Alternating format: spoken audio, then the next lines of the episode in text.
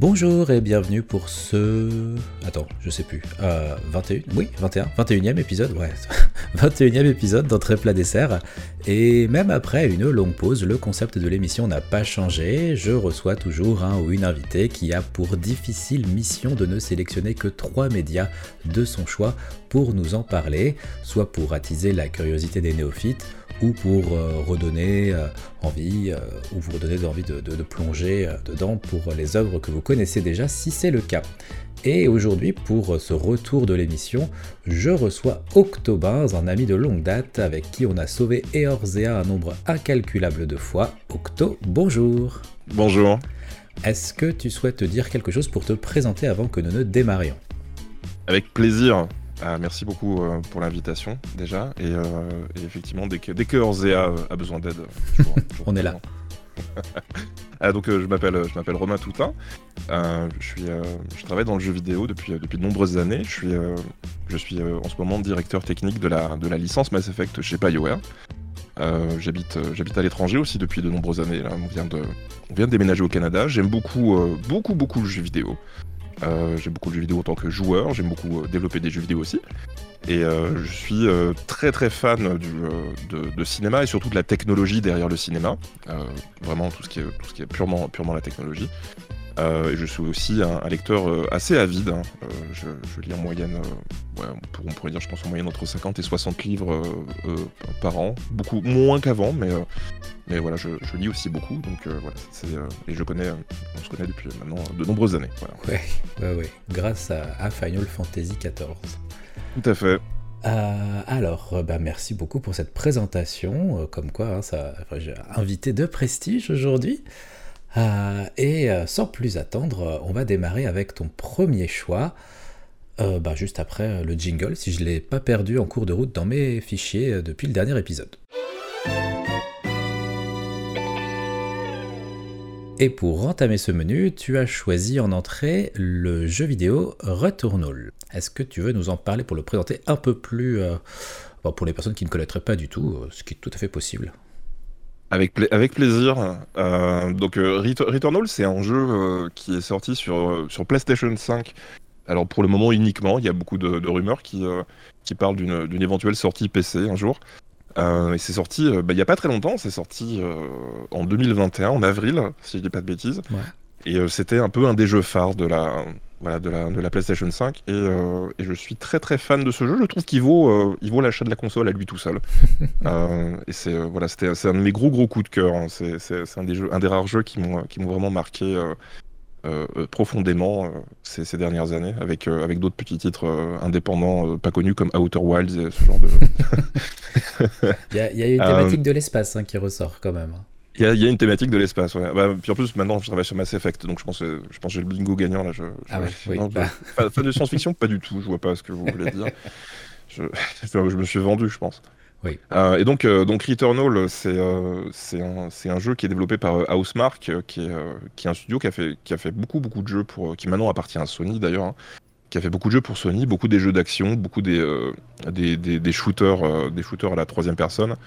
Euh, et, euh, et, surtout des jeux de beaucoup plus petite taille que Returnal pendant, pendant assez longtemps. Et quand ils sont arrivés avec Returnal, c'était euh, un peu une surprise, effectivement, parce que c'est un jeu qui a un scope hein, qui, est, qui, est, beaucoup plus ambitieux. Et donc, je, je l'avais acheté parce qu'on m'avait dit que c'était difficile et j'aime bien les jeux difficiles. Donc, je me suis dit, allez, c'est parti. Je et je suis. Ouais, il paraît, ouais. Et je suis, je suis tombé amoureux du jeu avant de l'avoir lancé. En fait, j'ai installé le jeu sur la console et le, la, musique du menu mm. euh, de la PlayStation 5 de Return fait très, euh, fait très penser à Alien, euh, le, premier Alien.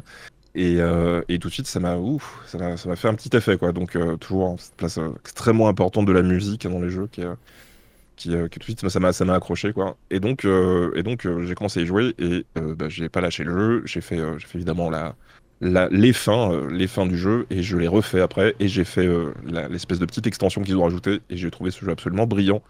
Et donc c'est un, comme, comme les autres jeux d'Housemark, hein, c'est un, un sort person shooter avec, euh, avec une caméra libre, ce qui est un, ce qui est un peu nouveau pour eux. Mmh. Et c'est aussi, c'est aussi un roguelike en fait. Hein. C'est-à-dire qu'il y a, y a ce principe de, de, de mourir et de, de, revenir au début du jeu, alors qui, qui, qui, peut paraître un peu comme une gimmick de gameplay. Hein. Maintenant, on en voit beaucoup, beaucoup.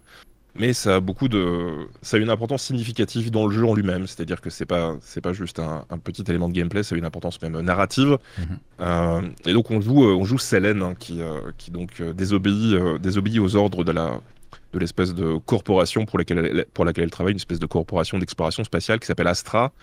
et elle décide de se poser sur une planète qui s'appelle Atropos.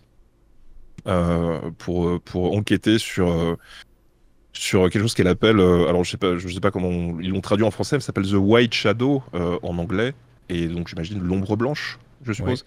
Euh, et, et, donc, donc elle se crache sur cette planète en essayant d'arriver, et elle se crache avec son vaisseau qui s'appelle Helios, qui, qui pareil, hein, tous les éléments du jeu, tous les noms, tout, ont des significations euh, beaucoup plus, euh, beaucoup plus, euh, comment dire, beaucoup d'implications. c'est pas juste des noms. Hein. Helios, c'est c'est le nom. Ben, il y, a, toutes les, toutes les divinités qui sont présentes dans le jeu hein, sous, sous, sous, forme un peu de, parfois juste de noms ou de métaphores. Puis c'est aussi, c'est aussi les, le nom représente quelque chose d'autre dans le jeu. Je vais essayer de pas trop spoiler le jeu, mais au mieux, hein, je vais essayer. attention, c'est pas, pas facile, mais et donc euh, elle se retrouve, euh, elle se retrouve euh, coincée sur cette planète et elle va essayer d'explorer la planète. Elle rencontre des ennemis, elle a la possibilité de se défendre, elle est armée. son vaisseau est, craché au sol, hein, pas, moyen de, pas moyen de repartir. Et donc elle va essayer de, s'évader de cette planète. Mais le voyage va être un peu compliqué hein, puisque, puisque ben, déjà la planète est extrêmement hostile ah et surtout, surtout ben, elle va mourir et quand elle va mourir elle va revenir à son vaisseau et c'est intégré à l'histoire. C'est-à-dire que c'est pas juste un écran de genre euh, return to euh, retour au vaisseau, hein, c'est retour au vaisseau. elle se relève du vaisseau, elle fait, euh, ah, je, me rappelle, ah, je me rappelle être morte. elle commence à retrouver les cadavres de ses précédents, de ses précédents essais à travers la planète, qui vont lui donner des indications sur ce qu'elle a essayé de faire, sur son, sur son état mental elle-même à ce moment-là.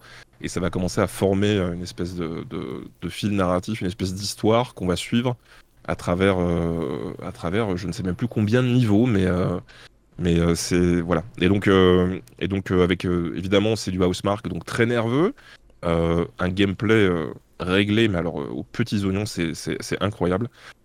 Tire, tire bien parti des, des, des, spécificités de la PS5, notamment de, de, contrôleur, qui, de la manette. Ouais, ouais la manette est très très bien, très très bien gérée. Il, profite évidemment de tout ce qui est DualSense, etc. petit feedback.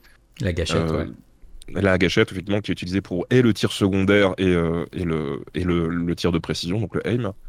Euh, le tout sur la même gâchette avec euh, ce, système de, de, trigger adaptive qui est, qui est, absolument, absolument merveilleux.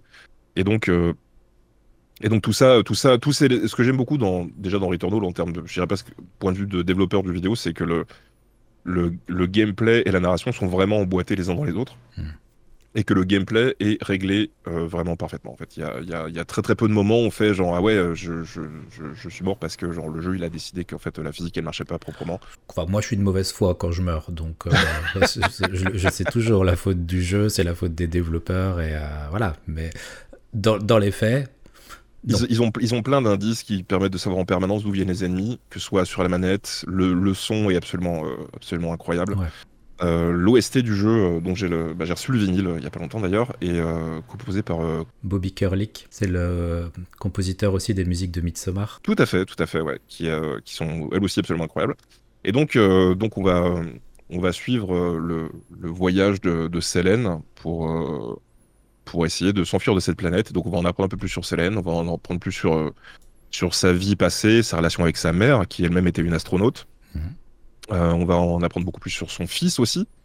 Euh, euh, et, donc ce, ce, jeu m'a retourné parce que et eh ben, plus on en a, plus on en apprend, plus on apprend qu'en fait il y a tellement, il y a une profondeur qui est, qui est un petit peu, qui est comment dire, dur à percevoir au début, mais plus on commence à trouver différents éléments, à faire des, liens avec ah tiens, j'ai entendu ce genre de musique avant, qu'est-ce que ça veut dire, etc.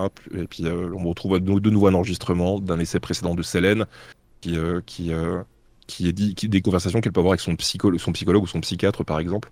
On ne sait même plus si finalement tout se passe dans sa tête ou euh, si elle est vraiment dans l'espace. Et puis, il y, a, y, a, y, a, des espèces de, de, changements de perspective à la première personne où on va explorer la maison de Selene mm. qui se trouve sur la planète, on ne sait pas pourquoi, évidemment. Hein. Euh, enfin, c'est pourquoi, mais euh, aussi, encore une fois, de pas trop spoiler le jeu, euh, où elle va explorer euh, justement cette, euh, des, des passages presque d'horreur en fait, hein, où elle va explorer cette maison et euh, il y a des trucs vraiment, euh, vraiment horribles qui s'y sont passés. Et euh, donc on va voyager un peu à travers le, le passé de Selene euh, dans, dans, ce, dans, ces, dans ces épisodes, euh, qui rajoutent beaucoup de nouveau à essayer de comprendre pourquoi elle est là, pourquoi est-ce qu'elle est coincée sur cette planète, puis surtout pourquoi est-ce qu'il y a une boucle. En fait, la, répétition, elle est vraiment intégrée à la narration et c'est pourquoi est-ce qu'elle meurt et qu'elle revient en fait tout le temps. Euh, et euh, elle pense que c'est à cause de la planète, que la planète qui s'appelle Atropos ne veut pas la laisser partir. Et donc ça, pareil, ça, a une explication. Pourquoi est-ce que la planète ne veut pas la laisser partir. Pareil, pourquoi est-ce que la planète s'appelle Atropos, etc. Il y a plein de, plein, plein de, liens narratifs et c'est pour ça que la narration est, est absolument, absolument incroyable dans le jeu. Quoi. Elle est à la fois euh, un peu cryptique, mais euh, si on arrive à, à emboîter les bouts ensemble, ça fait, euh, on a l'impression d'avoir découvert un trésor. C'est euh, absolument merveilleux. Là, où la narration est très forte, c'est que justement, ah, tu vas avoir très peu de, de dialogue avec d'autres personnages. Célène est techniquement le seul personnage du jeu. Il n'y a, pas- il y a pas de ville, il n'y a pas de PNJ, il n'y a pas, il y a pas de- d'équipier, de, choses comme ça. Donc la, la narration ne peut se faire que... euh, Enfin, c'est typiquement ce genre de jeu où on va euh, essayer de mettre au mieux le joueur dans le même état d'interrogation et la même vitesse de découverte que euh, l'avatar qu'il euh, qu'il incarne.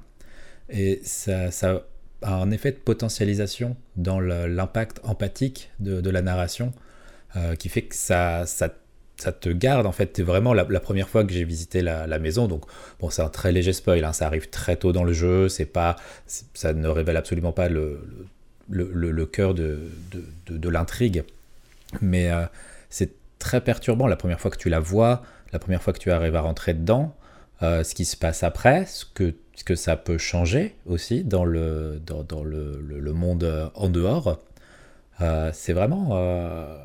pourtant, voilà, pour être tout à fait honnête, euh, Returnal, c'est un, jeu, que je n'ai pas terminé, que je n'ai pas réussi à terminer pour l'instant. Euh, on, parlera de, la perception de sa difficulté après tout à l'heure si tu veux bien, parce que moi, c'est quelque chose qui fait que je dois faire, le jeu vraiment en petite session.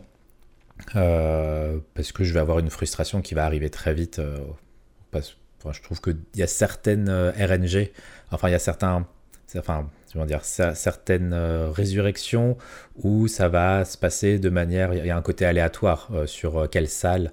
Euh, faudra qu'on parle de ça d'ailleurs, ouais. des, des différentes En salles. fait, c'est tout, tout à fait justement dans, pour peut-être préciser un peu, effectivement, dans, dans Returnal, à chaque fois que, que Selene meurt et revient à son vaisseau, donc à Helios, euh, déjà, il y a, y je reviendrai là-dessus après, mais il y a, il y a un, il y a un truc qui m'avait mis la puce à l'oreille dès le début du jeu, c'est que elle quitte son vaisseau comme, euh, comme on quitte sa famille, en fait. C'est-à-dire qu'elle euh, elle dit pas, euh, elle dit rien. euh, Enfin, les gens qui parlent de leur vaisseau, ils disent rien. Tu vois.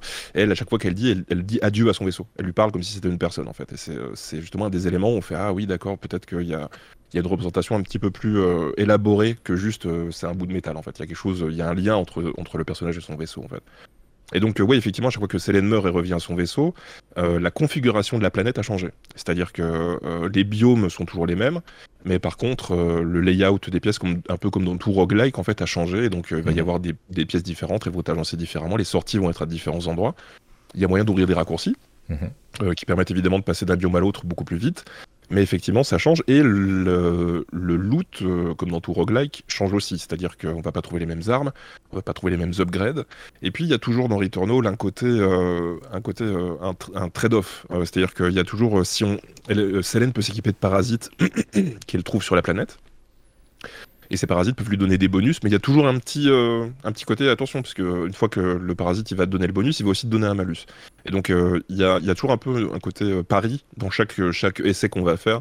On va dire, je vais quand même prendre ce parasite, même s'il diminue ma vie de moitié, mais je fais deux fois plus de dégâts. Et puis là, on se retrouve dans une pièce où il y a beaucoup plus d'ennemis que la dernière fois, ça va être difficile. Et puis on va trouver peut-être une meilleure arme ou une arme différente, etc. Et donc il y a des choses qui se débloquent, il y a vraiment une sensation de progression au fur et à mesure. Mais euh, effectivement, il y a euh, la, la planète change. Et d'ailleurs, ça fait aussi partie de la narration, c'est-à-dire que la- la- le personnage s'interroge à ce sujet. Et y a, on trouve plein d'enregistrements euh, qui, Mm. qui donnent un peu plus de détails sur pourquoi elle pense que la planète change. Ah, C'est ce que je disais, c'est qu'il y a un rapport vraiment. Toi, tu vas te poser la question en tant que joueur, et elle, elle va, poser, elle va se poser la question en tant qu'héroïne.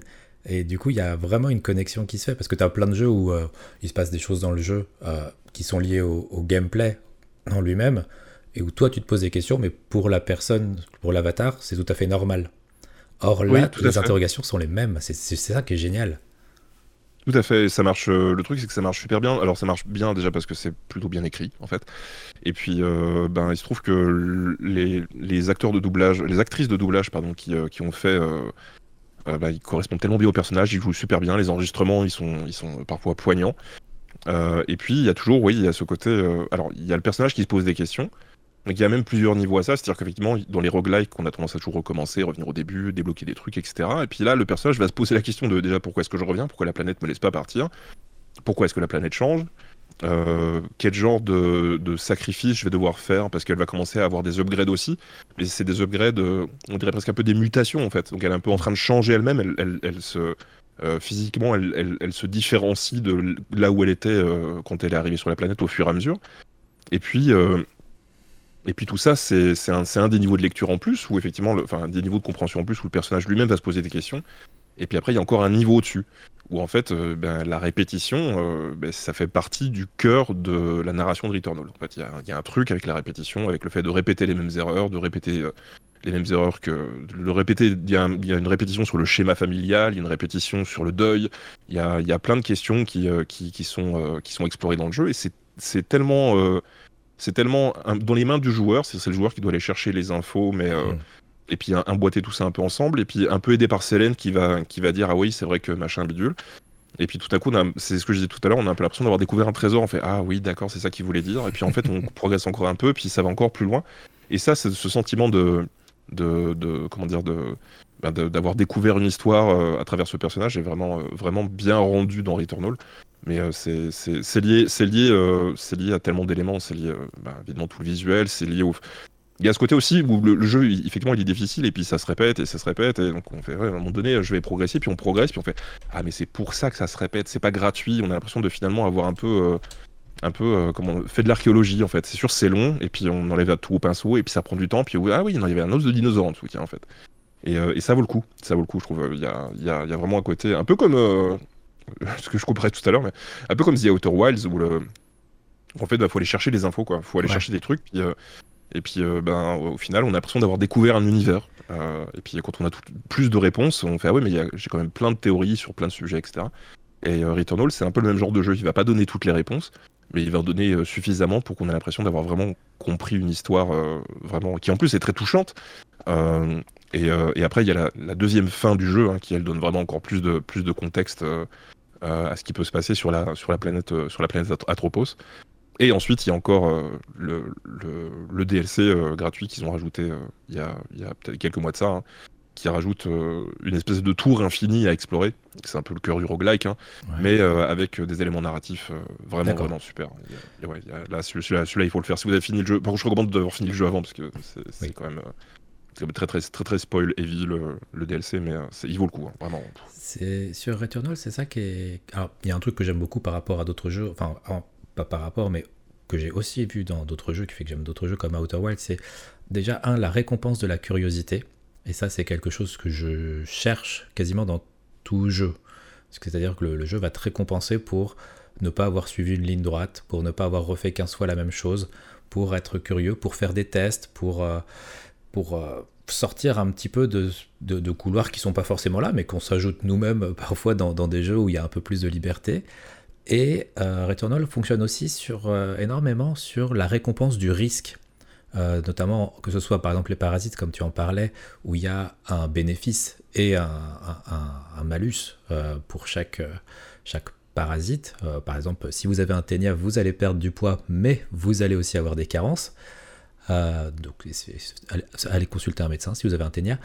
Euh, mais, euh, et l'autre chose, c'est aussi dans la répartition des, des de la map, c'est que beaucoup de salles sont optionnelles.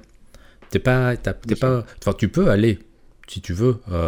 tu fonces vers tout de suite, ou alors par, par chance, au bout de trois salles, tu te rends compte qu'à droite, c'est la salle soit du boss, soit qui te permet d'aller sur le, le monde, le monde suivant, euh, ou d'utiliser un des raccourcis, mais tu vas avoir une récompense si tu vas dans des salles qui étaient évitables, euh, qui vont, où moi personnellement je meurs quasi systématiquement, mais euh, quand ça n'arrive pas, que je ne meurs pas, y a, y a, tu, tu, tu, y gagnes quelque chose, que ce soit de la vie, des meilleures armes, d'autres choses, parce qu'il y a énormément de, de, moyens d'upgrader de, ses armes et son personnage dans, le jeu. Mais c'est vraiment un, un, pari que tu prends en fait au fur et à mesure de ton avancée. Tout à fait, tout à fait. D'ailleurs, euh, je pense que c'est relativement bien fait parce que le, sauf à des moments clés, euh, vraiment clés dans le jeu, la sortie est jamais à travers une salle optionnelle. Et donc, euh, du coup, on a toujours la possibilité d'explorer sans prendre trop de danger pour aller essayer de trouver la sortie pour le prochain niveau. ce que je recommande pas forcément parce que ça vaut le coup d'explorer un peu. Il y a tellement de trucs cachés partout, des, petits détails. Des... Parce qu'en plus, sur cette planète, il y a toute une espèce de civilisation euh, et justement, euh, Selene s'interroge beaucoup sur cette civilisation. Elle essaie de trouver des détails parce que ça peut l'aider peut-être l'aider à s'enfuir. Et, euh, et, donc, et donc, il y a plein de, il y a plein de petits détails à chercher partout, des, que ce soit les statues, les messages, les, trucs un peu cachés. Et donc, donc, ça vaut le coup d'explorer. Mais effectivement, c'est salles optionnelles. Alors, il y a des salles optionnelles. La plupart sont, sont dans la salle optionnelle. Il y a un combat avec, avec des vagues d'ennemis euh, peuvent être très très difficiles, surtout si on, si on arrive au début du jeu parce qu'on n'a pas forcément de, de, meilleures armes ou débloquer, débloquer des upgrades. Et, euh, et, euh, et, donc effectivement, il y a vraiment ce côté où euh, on regarde un peu sa vie, on dit ouais, je suis à trois quarts de ma vie, on peut regagner de la vie à un certain endroit dans le jeu, c'est tout à fait mhm. Possible. mais peut-être que je peux choper une meilleure arme parce que là l'arme que j'ai chopée ben, c'est pas celle que j'utilise trop d'habitude du coup peut-être avec un peu de chance je vais en choper une meilleure et ça vaut le coup d'aller d'aller d'aller se taper avec avec les vagues d'ennemis pour essayer de de récupérer, de récupérer les meilleures armes. Alors ça peut se traduire euh, parfois en échec. Hein. Effectivement, euh, c'est souvent pour un jeu qui c'est un jeu qui est, qui est, qui est, qui est assez difficile. Hein. Euh, c'est ouais. c'est pas. Je pense pas que ce soit forcément à mettre entre, entre toutes les mains. D'autant plus que. Et ça, c'est vraiment lié à la narration. Et on est pour, on est contre. C'est encore un autre débat. Mais il n'y a pas moyen de sauvegarder dans le jeu. C'est-à-dire que si, si on quitte le jeu, là ils ont rajouté il n'y a pas si longtemps que ça une espèce de, pause permanente, c'est-à-dire en fait on peut revenir à là où on était. Mais si on venait à euh, euh, éteindre le jeu, en fait, euh, enfin mettre le jeu, même oui éteindre le jeu, en fait, on revient au vaisseau. Hmm. c'est comme ça. et donc ça fait que vaisseau, nouvelle map, nouvelles armes, enfin pour.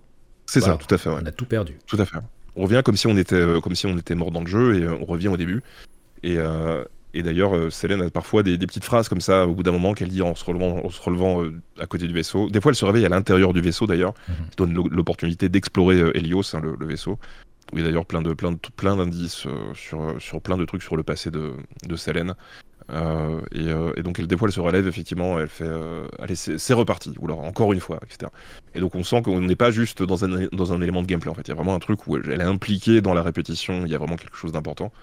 Et donc pour moi, ça m'a donné envie de, continuer d'explorer euh, les salles optionnelles. Et on trouve des trucs intéressants dans les salles optionnelles, mais elles sont effectivement euh, parfois un peu ardues. Hein. C'est assez dur d'équilibrer. Euh, en fait, c'est très très dur d'équilibrer des roguelikes. Il y a toujours, dans tous les roguelikes, il y a toujours un moment où on fait Ah ouais, non, c'était une mauvaise run. Il y, a, un côté aléatoire, et là, non, j'ai juste pas eu de bol. ça arrive dans, dans, quasiment tous les roguelikes. Hein. malheureusement, c'est ah. c'est pas, pas facile. Là où tu dis, effectivement, c'est pas forcément un jeu euh, pour tout le monde. Je sais, moi, ça fait un moment que je l'ai. Et euh, la, difficulté, la difficulté c'est que quand t'as pas beaucoup de temps pour jouer, tu vas te prendre une demi-heure le soir après le boulot. Et vu que c'est un roguelite, en fait, tu vas pas avancer jusqu'à un checkpoint. Tu vas mourir, très probablement. Et euh, tu peux avoir cette impression que bah, du coup, euh, j'ai juste perdu ma demi-heure de jeu, j'ai pas, pas avancé. Alors, il existe un système euh, de checkpoint entre guillemets par rapport au biome. Il y a des raccourcis qu'on peut débloquer et on n'est pas. Voilà, il y, a, un moyen de, gagner du temps quand on, maîtrise certaines choses. Mais on peut parfois avoir l'impression qu'on n'a pas, dans l'absolu, avancé dans le jeu euh, au cours d'une partie, d'une demi-heure ou d'une heure. Euh, parce que bah, même en arrivant dans le deuxième biome, on va mourir dans le deuxième biome, on va pas avoir débloqué ce qui permet d'aller plus vite de l'un à l'autre forcément, euh, au même arriver, puisqu'il y a, y a aussi un raccourci du deuxième biome, qui, enfin, etc. Je ne vais pas spoiler, même au niveau du gameplay si possible, sur ces points-là, mais on peut vraiment, du coup, tu, tu joues, tu meurs et tu es là, bah rien, euh, voilà. Mais c'est vrai, ouais, tout à fait. T'as quand même un, apprentissage. Il y a un côté frustrant, mais euh, mais il y, a il y, a aussi un côté où, euh, où ben, j'ai toujours eu l'impression, même en faisant des petites sessions, que je dis ah ouais, la prochaine fois je vais y arriver, ou alors je, suis devenu un peu meilleur au jeu. Euh, mais je, comprends tout à fait cet aspect qui peut être un peu rebutant sur, euh, sur les sur, bah, sur même la plupart des roguelikes. hein. Mais sur Returnal un peu plus particulièrement parce que c'est vrai que des fois le jeu est un peu euh, il, est des fois il, il, fait quand même une clé de bras. hein. Il y a des, fois tu, tu vas arriver dans une salle optionnelle, tu vas rien trouver sauf dans les salles optionnelles et, et les salles optionnelles ben t'as juste ton arme de base et et du coup, ça rend le, ça rend l'exploration euh, parfois un petit peu, un petit peu difficile. Mais d'un autre côté, euh, d'un autre côté aussi, il y a, y a tout ce qui est autour. euh, moi, qui me, qui me plaît beaucoup, c'est, c'est ben, déjà visuellement, le jeu est quand même très très cool. Ouais. Et puis ouais. la musique, les musiques du jeu hein, qui sont. Alors, je sais pas, t'es à quel, t'es à quel biome? hein? Est-ce que t'as, t'as- tu te rappelles? Je suis. Euh, Est-ce que t'as déjà tué le troisième boss en fait? Non, ça, je suis le- coincé à ce troisième boss. Et juste pour réussir à... En fait, le problème, c'est que hum, j'ai pu l'atteindre une fois euh, en coop. Faudrait qu'on parle d'ailleurs de la coop qui, personnellement, me Ouais. facilite la vie. Euh, parce que bah, y a moyen de revivre. Euh, mais euh, le troisième boss, je trouve, enfin, il est- absolument génial ce boss, même s'il m'a il m'a il m'a défoncé. Euh, mais j'ai pas débloqué le raccourci du troisième biome qui me permet d'aller plus facilement au boss. Et il y a Ouais. un ennemi euh, en particulier, euh, gros ennemi très costaud, avec beaucoup de types d'armes sur lui, qui juste en fait, dès que j'arrive, il, il- il m'attrape le visage et il me frotte contre un mur jusqu'à ce que je recommence depuis le vaisseau. Donc voilà, je pense que tu vois de quel ennemi je veux parler. Je vois très bien de quel ennemi tu veux parler. Et puis, euh, dans- un peu comme dans tous les jeux, hein, il y a, un- il y a un type d'ennemi qui, est, euh, qui est à peu près détesté de tous les joueurs. Et puis, euh, je pense que le pire ennemi se trouve dans le troisième biome. hein. C'est Ouais. l'espèce de merde volante qui sont, Ah qui putain. sont à, moitié kamikazes aussi. Ah, ouais. si tu les commences, faut les finir parce que si, en fait, si tu passes à une autre. Ouais, c'est ça. Je voulais, je voulais revenir justement sur le gameplay parce que tu parlais d'un TPS, donc d'un jeu de tir à la troisième personne. Euh, pour des personnes qui n'ont pas vu du, du gameplay de Returnal, euh, on n'est pas dans du TPS à la Mass Effect ou à la Gears of War, pour euh, parler de, de deux séries qui, qui, qui- qui comptent pour toi. Et J'ai travaillé sur les deux, du coup. voilà. Mais on est vraiment sur quelque chose qui est, c'est presque un, presque un shmup en TPS, c'est-à-dire qu'on retrouve vraiment des, des mécaniques de, de, de, de, muni- de, de tir ennemi où euh, il y a juste un endroit qui va être safe, il, faut, il va falloir utiliser le décor, il va falloir utiliser un dash pour passer au travers parce que c'est le seul moyen, on peut pas en se déplaçant simplement euh, éviter les attaques. Donc c'est un jeu qui est très nerveux où il faut tout le temps être au mouvement, il faut vraiment analyser. Euh, parfois en plus on débloque une épée à un moment très tôt dans le jeu et que juste ça change la vie et ça peut te permettre des fois faut, faut tenter des trucs. Je, je vous dis un petit truc qui c'est pas voilà, il y a un ennemi dans le premier biome qui m'a cassé les burnes plein de fois. Et en fait, à un moment, j'ai découvert qu'avec l'épée, si j'arrivais au niveau de ses jambes et que je mettais un coup, bah, il tombait à genoux. Et ça m'a changé la vie. C'est un détail, mais quand tu comprends ça, tu, tu te sens surpuissant et tu es fier de toi et ça te, ça t'améliore tes prochaines parties. Et donc, même si je suis mort et que j'ai redémarré du vaisseau par la suite, bah, j'avais acquis cette, euh, cette, cette connaissance-là sur le jeu, j'avais maîtrisé cette partie-là du gameplay. Et maintenant, ça- quand je tombe contre lui, ça se passe beaucoup mieux. Et voilà, faut, faut vraiment, euh, vraiment beaucoup bouger, faut vraiment beaucoup, euh, beaucoup analyser, faut jouer avec les décors. Euh, c'est pas, c'est pas du tout du euh, je me planque derrière un arbre, je me planque derrière un tonneau euh, et je sors pour tirer de loin, quoi. Tout à fait, ouais. On peut parler un petit peu du gameplay si tu veux. Il y a... En fait, Returnal, c'est un peu comme tous les jeux Housemark. C'est un espèce de bullet hell en fait. Euh, les... les ennemis vont tirer des vagues de 250-300 balles euh, en même temps et faire des espèces de patterns euh, à la Ikaruga, quoi. C'est y en a... c'est c'est vraiment c'est un bullet hell. Et c'est alors déjà visuellement, c'est très joli à voir, ces espèces de, de, de, de volets de, de projectiles dans tous Oui. les sens qui font des spirales, qui font des trucs. Bon, c'est un petit peu dur à éviter, mais euh, et, et donc ouais, le, le gameplay est un TPS, mais c'est un TPS où il faut bouger tout le temps. C'est un TPS bullet hell clairement, euh, avec euh, avec euh, un, un- comment dire une une euh, une emphase sur la sur la mobilité en fait. Il, y a- il faut il faut jamais arrêter de bouger. Si tu restes sur place, tu te fais tu te fais sécher, hein, c'est sûr. Ouais. Les ennemis sont sont très rapides aussi. Et il y a surtout, euh, il y, a, il y a aussi beaucoup d'éléments qui sont, qui sont très très bien faits dans le gameplay. Tu- on sait toujours quand les ennemis vont tirer parce que la plupart des ennemis, ils ont, ils ont, ils ont des tentacules. Les tentacules changent de couleur, vont dans certaines directions, etc. Tous les éléments, il y a plein de cues visuels et audio pour savoir ce qui va se passer. On sait toujours un peu où les ennemis sont parce qu'ils font un bruit. On sait quand ils vont tirer parce qu'ils font un bruit différent. Et donc euh, ça s'apprend ça hyper vite. Le, la difficulté du jeu, elle est essentiellement dans le, dans le, ben, déjà apprendre les patterns des, boulettes. Et puis, euh, Et puis ben, des fois, les ennemis, ben, ils, font, ils, font, ils font beaucoup de dégâts. Alors il faut apprendre à gérer les distances par rapport aux ennemis pour essayer de les de bait, euh, d'attirer certains patterns pour qu'ils continuent de tirer à distance, puis ensuite d'achever vers eux, leur mettre un coup d'épée pour les faire tomber, par exemple. Euh, ensuite les finir au flingue. Il y a, y a, y a plein, de, plein de choses comme ça à apprendre. Mais pour moi, c'est un. Enfin, surtout, tu, tu verras euh, plus tard dans les prochains biomes, c'est un bullet hell en fait. Il y a vraiment un côté où. Puis en plus, c'est vraiment, il y a un côté où c'est joli à voir. Quoi. Il, y a, y y a des boss qui font des espèces de, de, de, trucs dans tous les sens. Et c'est, des fois, on est là à les regarder. Peut-être que je les évite, mais c'est très joli. On va peut-être rester devant. Et donc c'est un mélange effectivement de, de, combat à distance et de combat au corps à corps avec, euh, avec Selene qui récupère effectivement une épée quasiment dès le début du jeu, hein, euh, qui va lui permettre de passer à travers euh, certaines vagues de boulettes. ça va lui permettre aussi effectivement de, de, frapper les ennemis au corps à corps en sachant qu'il y a aussi un trade-off. C'est-à-dire que l'épée est quand même plutôt efficace parce qu'elle a tendance à un peu à stagger les ennemis, mais par contre elle va dropper moins de, de, de, d'items de la monnaie en fait qui va permettre d'upgrader les items à certaines stations. Euh, et donc euh, c'est un peu c'est toujours pareil, on est récompensé pour, pour se mettre en danger en fait dans le jeu. Euh, et donc on a il y, a toujours puis après donc on apprend des techniques On met les ennemis au sol, on les finit avec le, avec les armes à distance. Il y a tout un système effectivement d'upgrade, il y a un système de tir secondaire, il y a un système où même les armes, même les mêmes types d'armes, le même fusil va avoir plein de tirs différents parce qu'en fait c'est pas tout à fait le même type d'arme.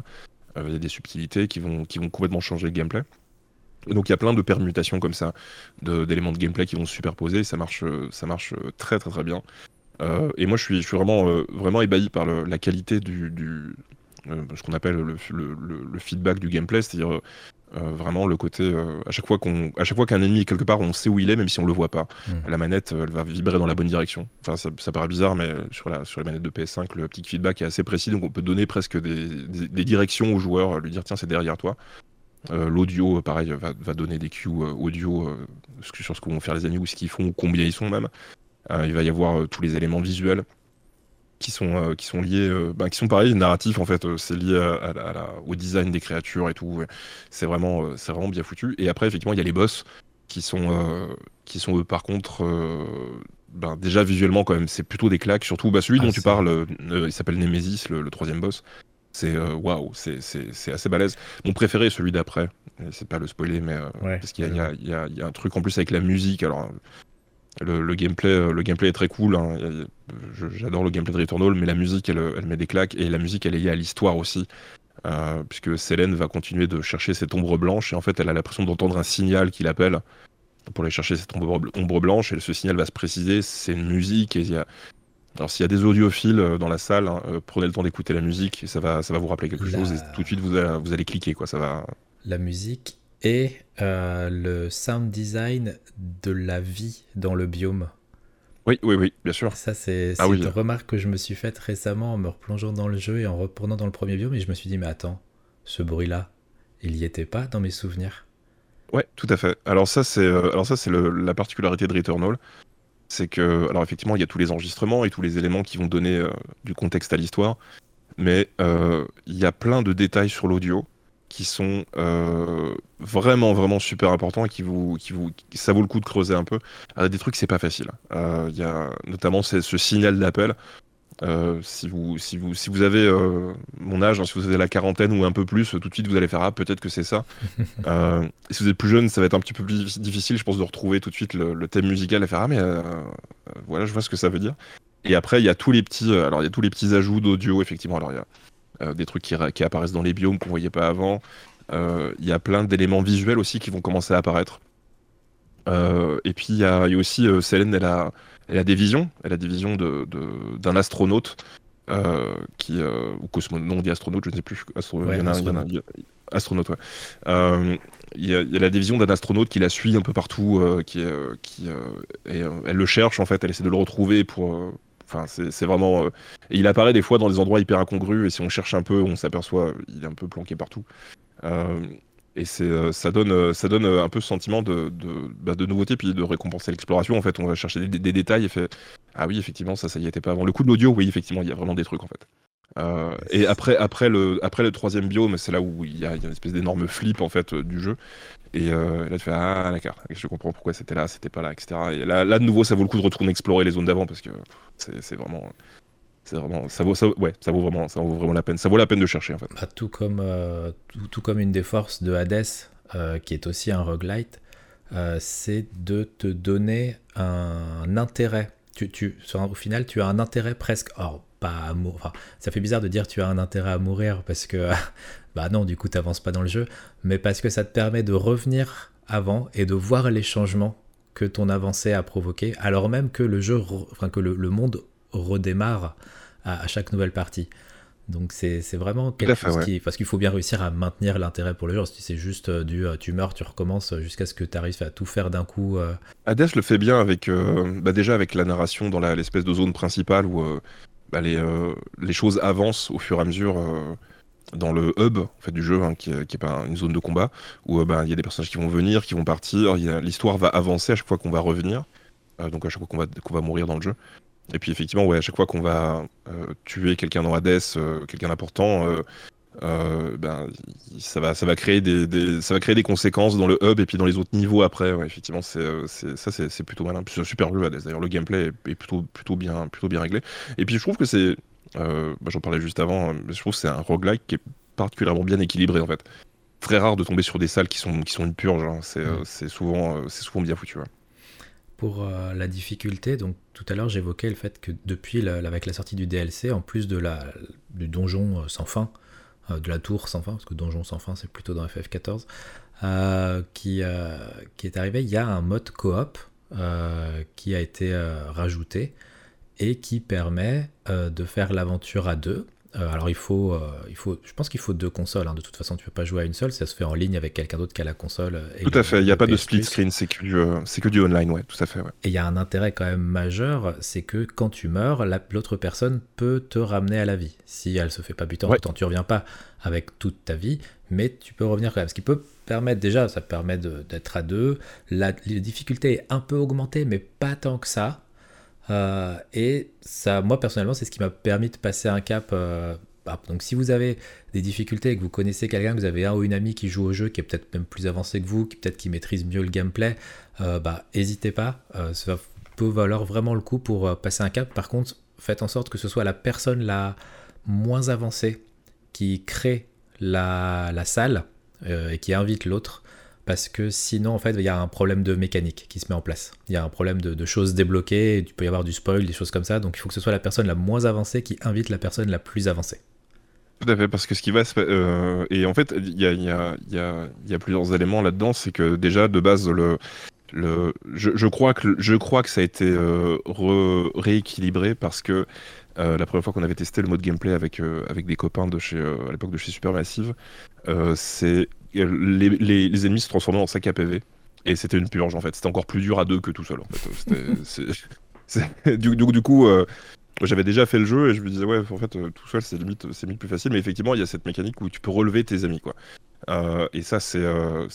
enfin, pour le coup, ça, ça, change, ça change tout. Hein. Sur, bon, sur les boss fights, c'est un peu dur parce que les boss, les boss ont quand même à spammer les boulettes. Donc, même, si, même si ton pote il est au sol pour le relever, il faut vraiment avoir du bol. Euh, mais pour le reste de l'exploration, ça peut permettre quand même de prendre plus de temps pour explorer, euh, explorer à propos. Puis c'est plus sympa quand tu le partages, tu discutes entre temps, ça, ça rajoute. C'est ça, tout à fait, ouais. Ouais, ouais, exactement, tout à fait. Et donc, euh, donc ouais, et par contre, alors ouais, le, deuxième conseil que tu as donné est vraiment important, parce que comme je disais au, début du podcast, Célène, elle va avoir des upgrades au fur et à mesure, elle va se greffer des trucs, elle va, elle va, c'est comme ça qu'on va, qu'on va obtenir différents, euh, différents éléments de gameplay euh, un peu à la Zelda. Quoi. On va débloquer, on va pas débloquer le boomerang, mais c'est un équivalent. Quoi. Il y a, moyen de débloquer plein de trucs. Et donc, euh, si vous rejoignez une session où la personne a déjà débloqué les trucs, ça va être sur votre personnage, parce qu'il faut pouvoir suivre la progression du personnage qui, a, qui hoste la partie. Et donc, du coup, bah, vous allez vous retrouver avec une Selene qui peut faire des trucs qu'elle n'est pas censée faire. et ça risque de vous spoiler un petit peu les, les mécaniques de gameplay. Quoi. Ce qui, serait, ce qui serait un petit peu dommage. Là où ça m'a posé un problème, moi, c'est que donc, quand je l'ai fait euh, avec euh, Petro, qui est aussi, aussi un invité euh, du podcast, lui, il avait déjà débloqué le raccourci interne du troisième biome. Donc pas le raccourci pour aller du premier au troisième, mais un raccourci à l'intérieur du troisième qui permet d'aller plus vite de l'entrée du troisième jusqu'au boss. À la, salle du boss, ouais. Le, méga pont qui est. Voilà, il y a un gros pont qu'on débloque et forcément ça permet de, ça fait un raccourci. Comme il l'avait déjà débloqué, j'ai pu atteindre le boss avec lui. Sauf que, en fait, si je l'avais fait avec lui, j'aurais probablement, j'aurais dû l'inviter parce que c'est, on aurait débloqué le pont chez moi. Et du coup, même en jouant seul derrière, j'aurais eu ce raccourci qui aurait été débloqué. Or là, j'ai atteint le boss, je n'ai pas débloqué le pont. Et donc, quand j'ai voulu reprendre la partie tout seul, je n'avais toujours pas ce, pont qui me permettait d'aller plus vite dans ce, dans ce troisième biome. Et bah, je me suis fait euh, littéralement euh, défoncer. Hein, euh, donc, et par notre ami très très costaud que, je déteste du plus profond de mon cœur, et par ces saletés d'oiseaux, euh, d'oiseaux robots kamikazes euh, que, je déteste euh, encore plus. C'est les pires, hein, je pense vraiment. c'est le, en plus, t'es vraiment le troisième biome. Alors déjà, le truc pour activer le pont, il est vraiment loin en fait. Je trouve, enfin, il, faut du temps. Hein, il faut, faut, vraiment prendre son temps pour y aller. Et puis, euh, et puis euh, effectivement, il y a ces, ouais, ces putains de, de, kamikazes qui, euh, qui, prennent un malin plaisir à.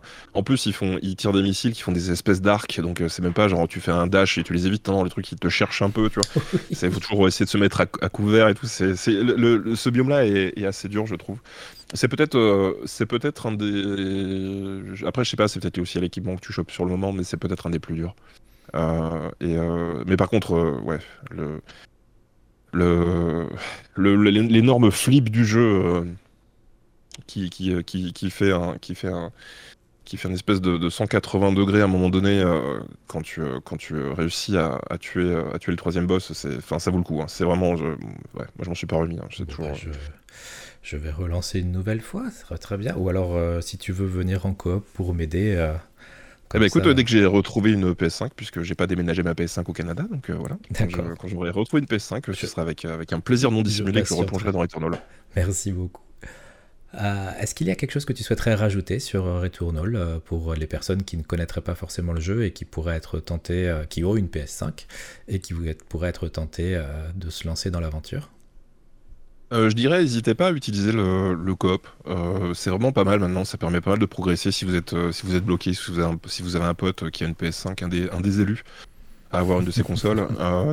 n'hésitez pas, et qu'il a le jeu, n'hésitez pas à faire le jeu à plusieurs. Il, est vraiment plus accessible maintenant. faites le DLC si vous l'avez pas fait parce qu'il y a vraiment des éléments de, de l'histoire qui, qui valent le coup. Et il est gratuit. Et il est gratuit, ouais. Et, euh, et euh, je vous recommande de jouer au jeu et de faire très attention à tous les petits détails. Voilà, si vous faites le jeu et que vous, vous juste vous rushez à travers les zones, je, vous recommanderais plutôt de prendre un peu le temps de regarder, euh, de regarder les décors, de regarder les statues, de d'essayer de comprendre pourquoi les choses sont là parce que parce que ça donne un ça donne un peu une profondeur au jeu qui est voilà qui, qui, vaut le coup d'être exploré. Et puis, puis bah, achetez le jeu, parce que Housemark, c'était gars bien, déjà. Donc voilà. oui, oui, oui. Alors, pour info, puisque je me suis renseigné, euh, Housemark existe depuis 1995 et ce sont en fait des, amis qui se sont rencontrés pendant des, sur la démo scène finlandaise euh, avant de créer des jeux sur Amiga. Ils ont même fait des jeux sur Engage et sur Gizmondo. Il n'y a pas beaucoup de, studios qui peuvent euh, prétendre à ça. Donc, ouais, mais faut bien, faut, bien bouffer quoi. voilà, Donc si, peut-être qu'un jour on aura Returnal sur Engage, hein, à défaut de l'avoir sur PS4 et sur PC. Pour les, pour les 4 personnes qui ont une, une Engage qui a encore de la batterie euh, qui n'a pas, gonflé. Donc si c'est votre cas, n'hésitez pas. Euh, ben, merci beaucoup pour euh, cette entrée très très alléchante en tout cas même pour moi qui, connais le jeu qui est déjà joué ça me donne envie de le réinstaller et de m'y remettre donc j'espère que pour vous ça aura eu attisé cette même curiosité soit de vous y replonger ou alors de le découvrir et sur ce, nous allons euh, attaquer ton plat.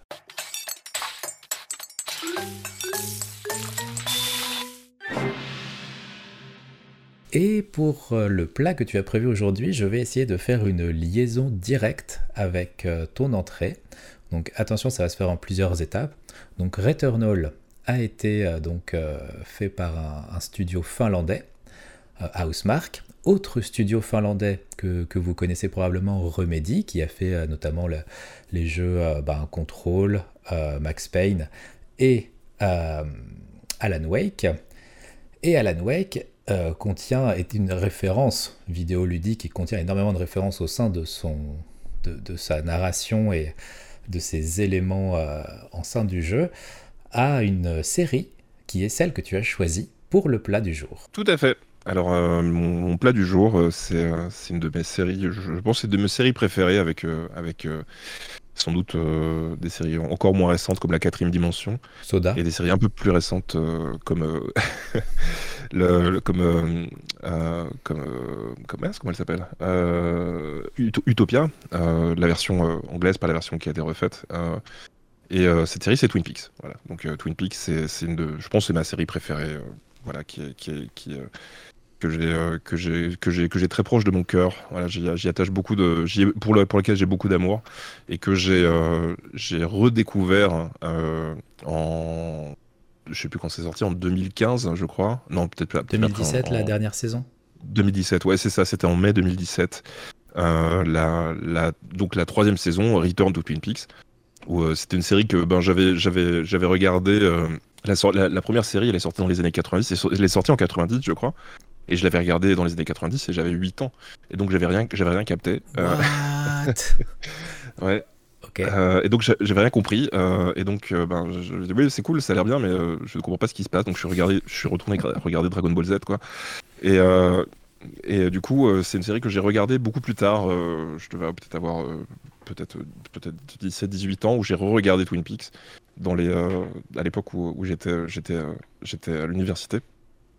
Euh, et, là, par contre, j'ai commencé à vraiment, à vraiment accrocher, euh, à vraiment accrocher à la série parce que, ben, pour moi, c'était, euh, c'était un peu un mystère à découvrir. Et, en plus de ça, c'est, l'époque où j'avais commencé un peu à regarder la filmo de, ben, de, Lynch. en dehors du Dune que j'avais déjà vu avant mm-hmm. et, et, que je défendrai jusqu'à ma mort d'ailleurs. pas de problème. Je sais que c'est kitsch mais j'aime beaucoup. Et donc, euh, et donc du coup, ça m'a un peu mis dans le dans le dans le dans l'humeur de, de, découvrir un peu ce qui ce qui voilà, d'essayer de, de, découvrir le mystère Twin Peaks. Et puis euh, bah, après, euh, j'ai commencé à regarder et j'ai pas lâché quoi. Et, et du coup, j'étais voilà, pour moi, c'était une série, une de mes séries phares. Et puis quand Return to Twin Peaks est sorti, donc beaucoup plus tard, hein, bah, je me suis dit tiens, je vais re-regarder Twin Peaks parce que c'est vrai que ça faisait longtemps que je l'avais pas vu et je l'ai revu et je l'ai revu avec un, un œil adulte, mhm. beaucoup plus adulte que, que, que quand j'avais 18 ou 20 ans. Et là, euh, par contre, pour moi, c'était une claque monumentale. Il y a tellement de, tellement de choses dans cette série. C'est vraiment. Euh, faut, faut, laisser, euh, faut laisser David Lynch, David Lynch faire des trucs, en fait. Ce mec, il, vraiment, il, est, vraiment incroyable. Et là, cette série, elle m'a, accroché, elle m'a plus lâché. Et donc, je me suis dit, voilà, avant la, sortie de la saison 3, je vais regarder les deux premières saisons. Et, après, j'ai regardé la saison 3. Et la saison 3, je la trouve absolument incroyable. Je trouve que c'est, c'est vraiment, vraiment fantastique. Avec en plus euh, les acteurs d'origine, hein, donc euh, qui, euh, qui, qui, bon, qui, ont vieilli évidemment, mais, mais c'est ça, il y a, y, a, y a, vraiment. ouais, y il y avait un côté un peu, un peu doudou, quoi. C'est-à-dire retrouver une série que j'aimais beaucoup. Et puis, les, enfin, vraiment, l'histoire est absolument incroyable.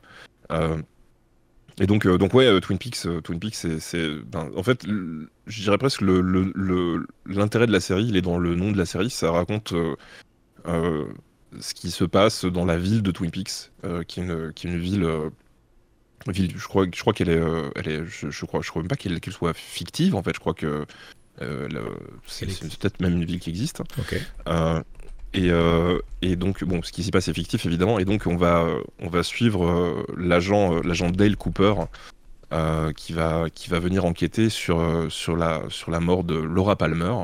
donc c'est un peu une espèce de ville tranquille, d'une ville rurale, hein, avec, euh, avec euh, un hôtel, euh, un casino, et puis, et puis des gens qui vont pêcher. Hein.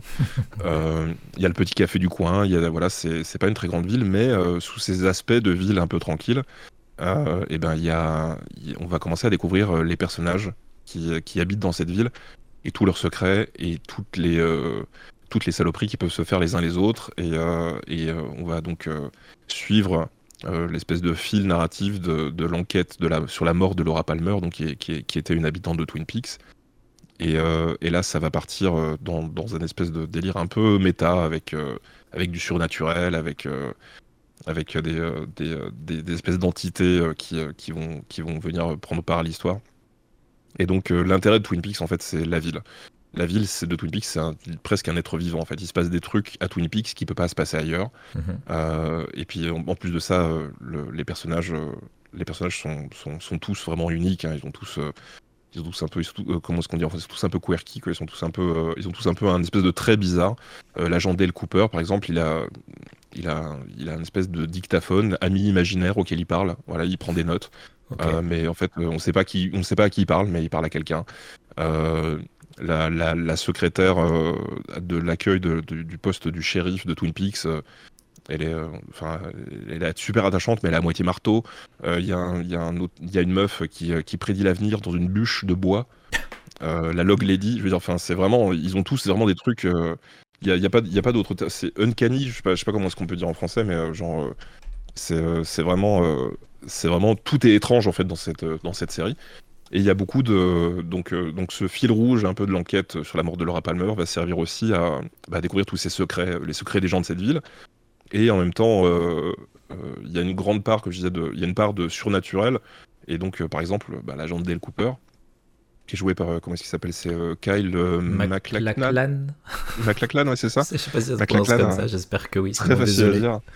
Bon, si, vous, si vous voyez l'acteur, vous voyez dans, quoi il a joué. Il a joué aussi dans, dans, dans, des, dans, plein de films. Il a joué dans plein de films de Lynch. Il a joué dans Desperate Housewives aussi, je crois. Il a joué dans. Ouais, alors pour moi, c'est le mari de Charlotte dans Sex and the City. Et après, c'est Paul Atreides dans le, dune, dans le dune de Lynch, mais voilà, c'est quand même deux, deux, trucs très, très, très différents. Alors, il a effectivement, alors si vous avez vu le dune de Lynch que lui-même a désavoué, mais euh, que, sur le. Voilà, encore une fois, je défendrai jusqu'à ma mort ce film. Euh, y a, c'est lui donc qui joue l'agent Dale Cooper, qui est un agent du FBI, mais c'est. Euh, c'est c'est ouais, c'est un personnage absolument, absolument fantastique. Et donc ce fil rouge va servir aussi un peu à des délires métaphysiques euh, je veux dire, l'agent Del Cooper, il a des visions. En fait, il croit en ses rêves. Il va rêver d'un truc et puis après il va venir au poste du shérif et puis dire ah ouais j'ai rêvé de ça. Euh, euh, ça veut dire que le tueur il est sans doute comme ça et tout le monde va le croire parce que ils sont tous fous en fait, je pense tout simplement. et donc donc de base c'est plutôt une, une, fiction d'enquête en fait Twin Peaks. Hein. Ça reste ça reste toujours basé sur sur essayer de découvrir qui a tué Laura Palmer. Mm-hmm. en tout cas pour la première saison. Et, euh, et, donc, euh, et donc euh, au-delà de ça, il y a aussi vraiment un, côté. C'est une série de Lynch, quoi. C'est du surréalisme. Il y a, il y a une espèce d'humour, d'humour hyper étrange que, que, moi, que moi j'aime beaucoup.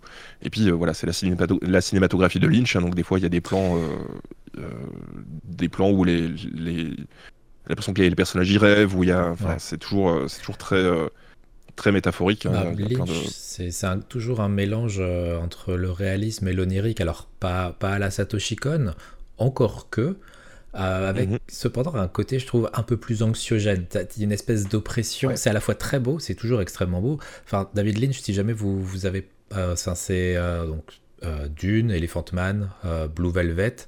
Sailor et Lula avec Nicolas Cage.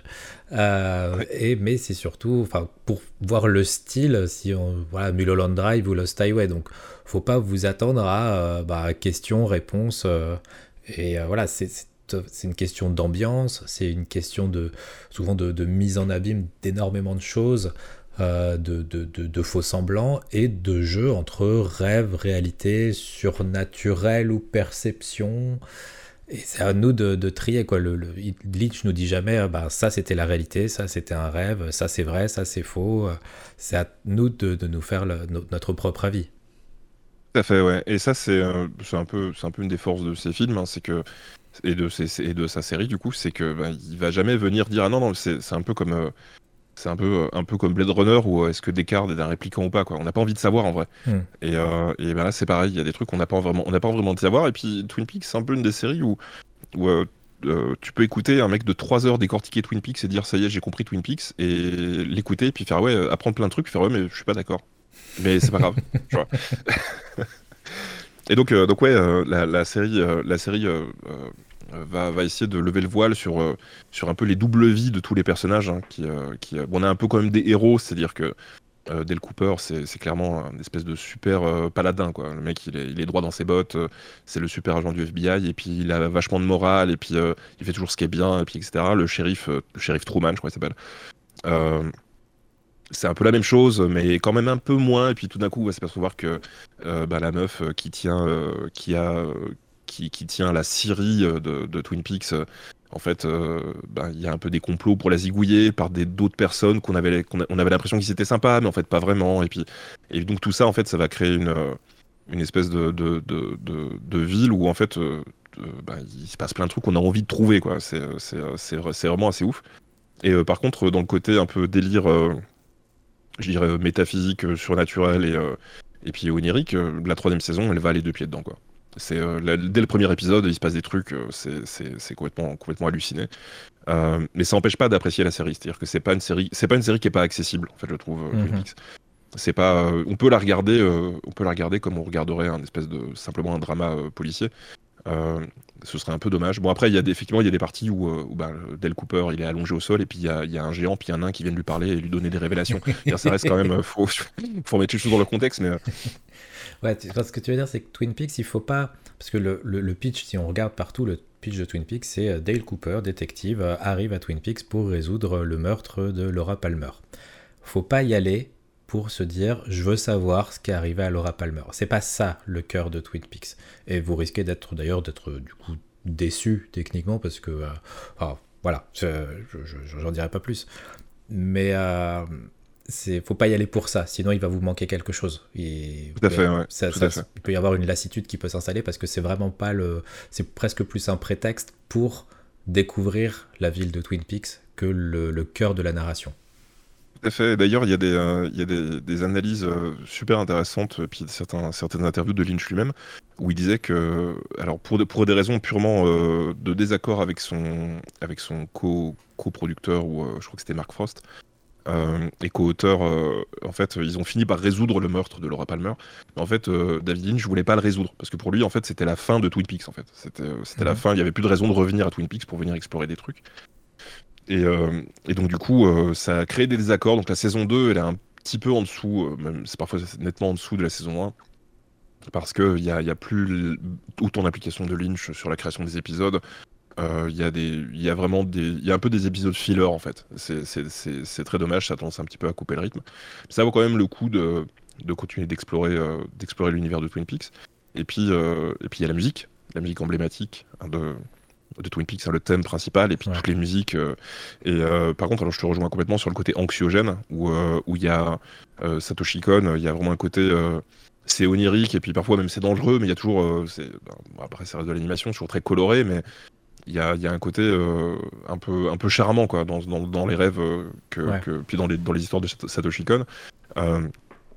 Twin Peaks, dans, la, dans la saison 3, il y, a, y, a, y, a, des trucs, c'est flippant en fait. Ça fait peur. En fait, il y a vraiment, enfin, pour, peu que vous soyez un peu sensible, il y a des trucs, c'est, ça, met, ça met très mal à l'aise. C'est pas parce que c'est gore ou quoi, hein, c'est que c'est, complètement.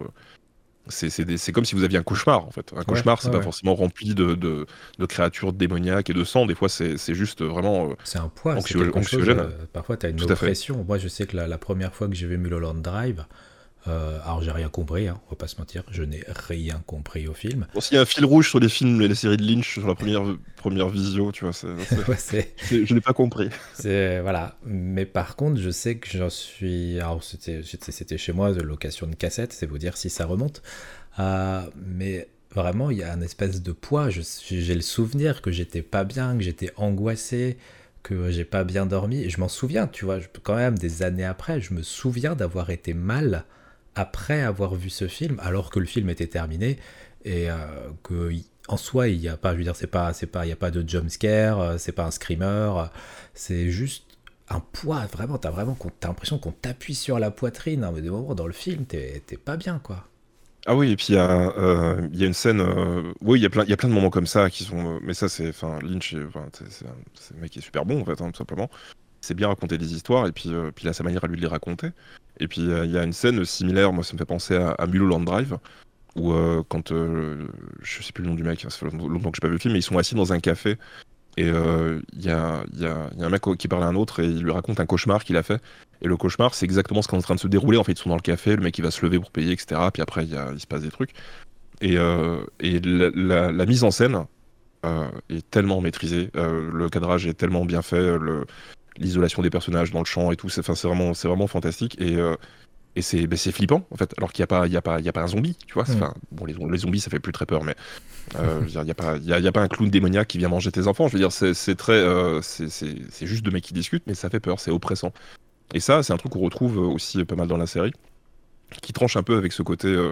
rural, chute d'eau, forêt, un peu, un peu décor paradisiaque de, de Twin Peaks, euh, où il y a, bah, en fait, il se, passe, il se passe des trucs affreux et, euh, et c'est très bien retranscrit à travers, bah, à travers justement cette ambiance, alors l'ambiance visuelle, puis l'ambiance musicale aussi. Hein. L'ambiance musicale de Twin Peaks, absolument, absolument, merveilleuse.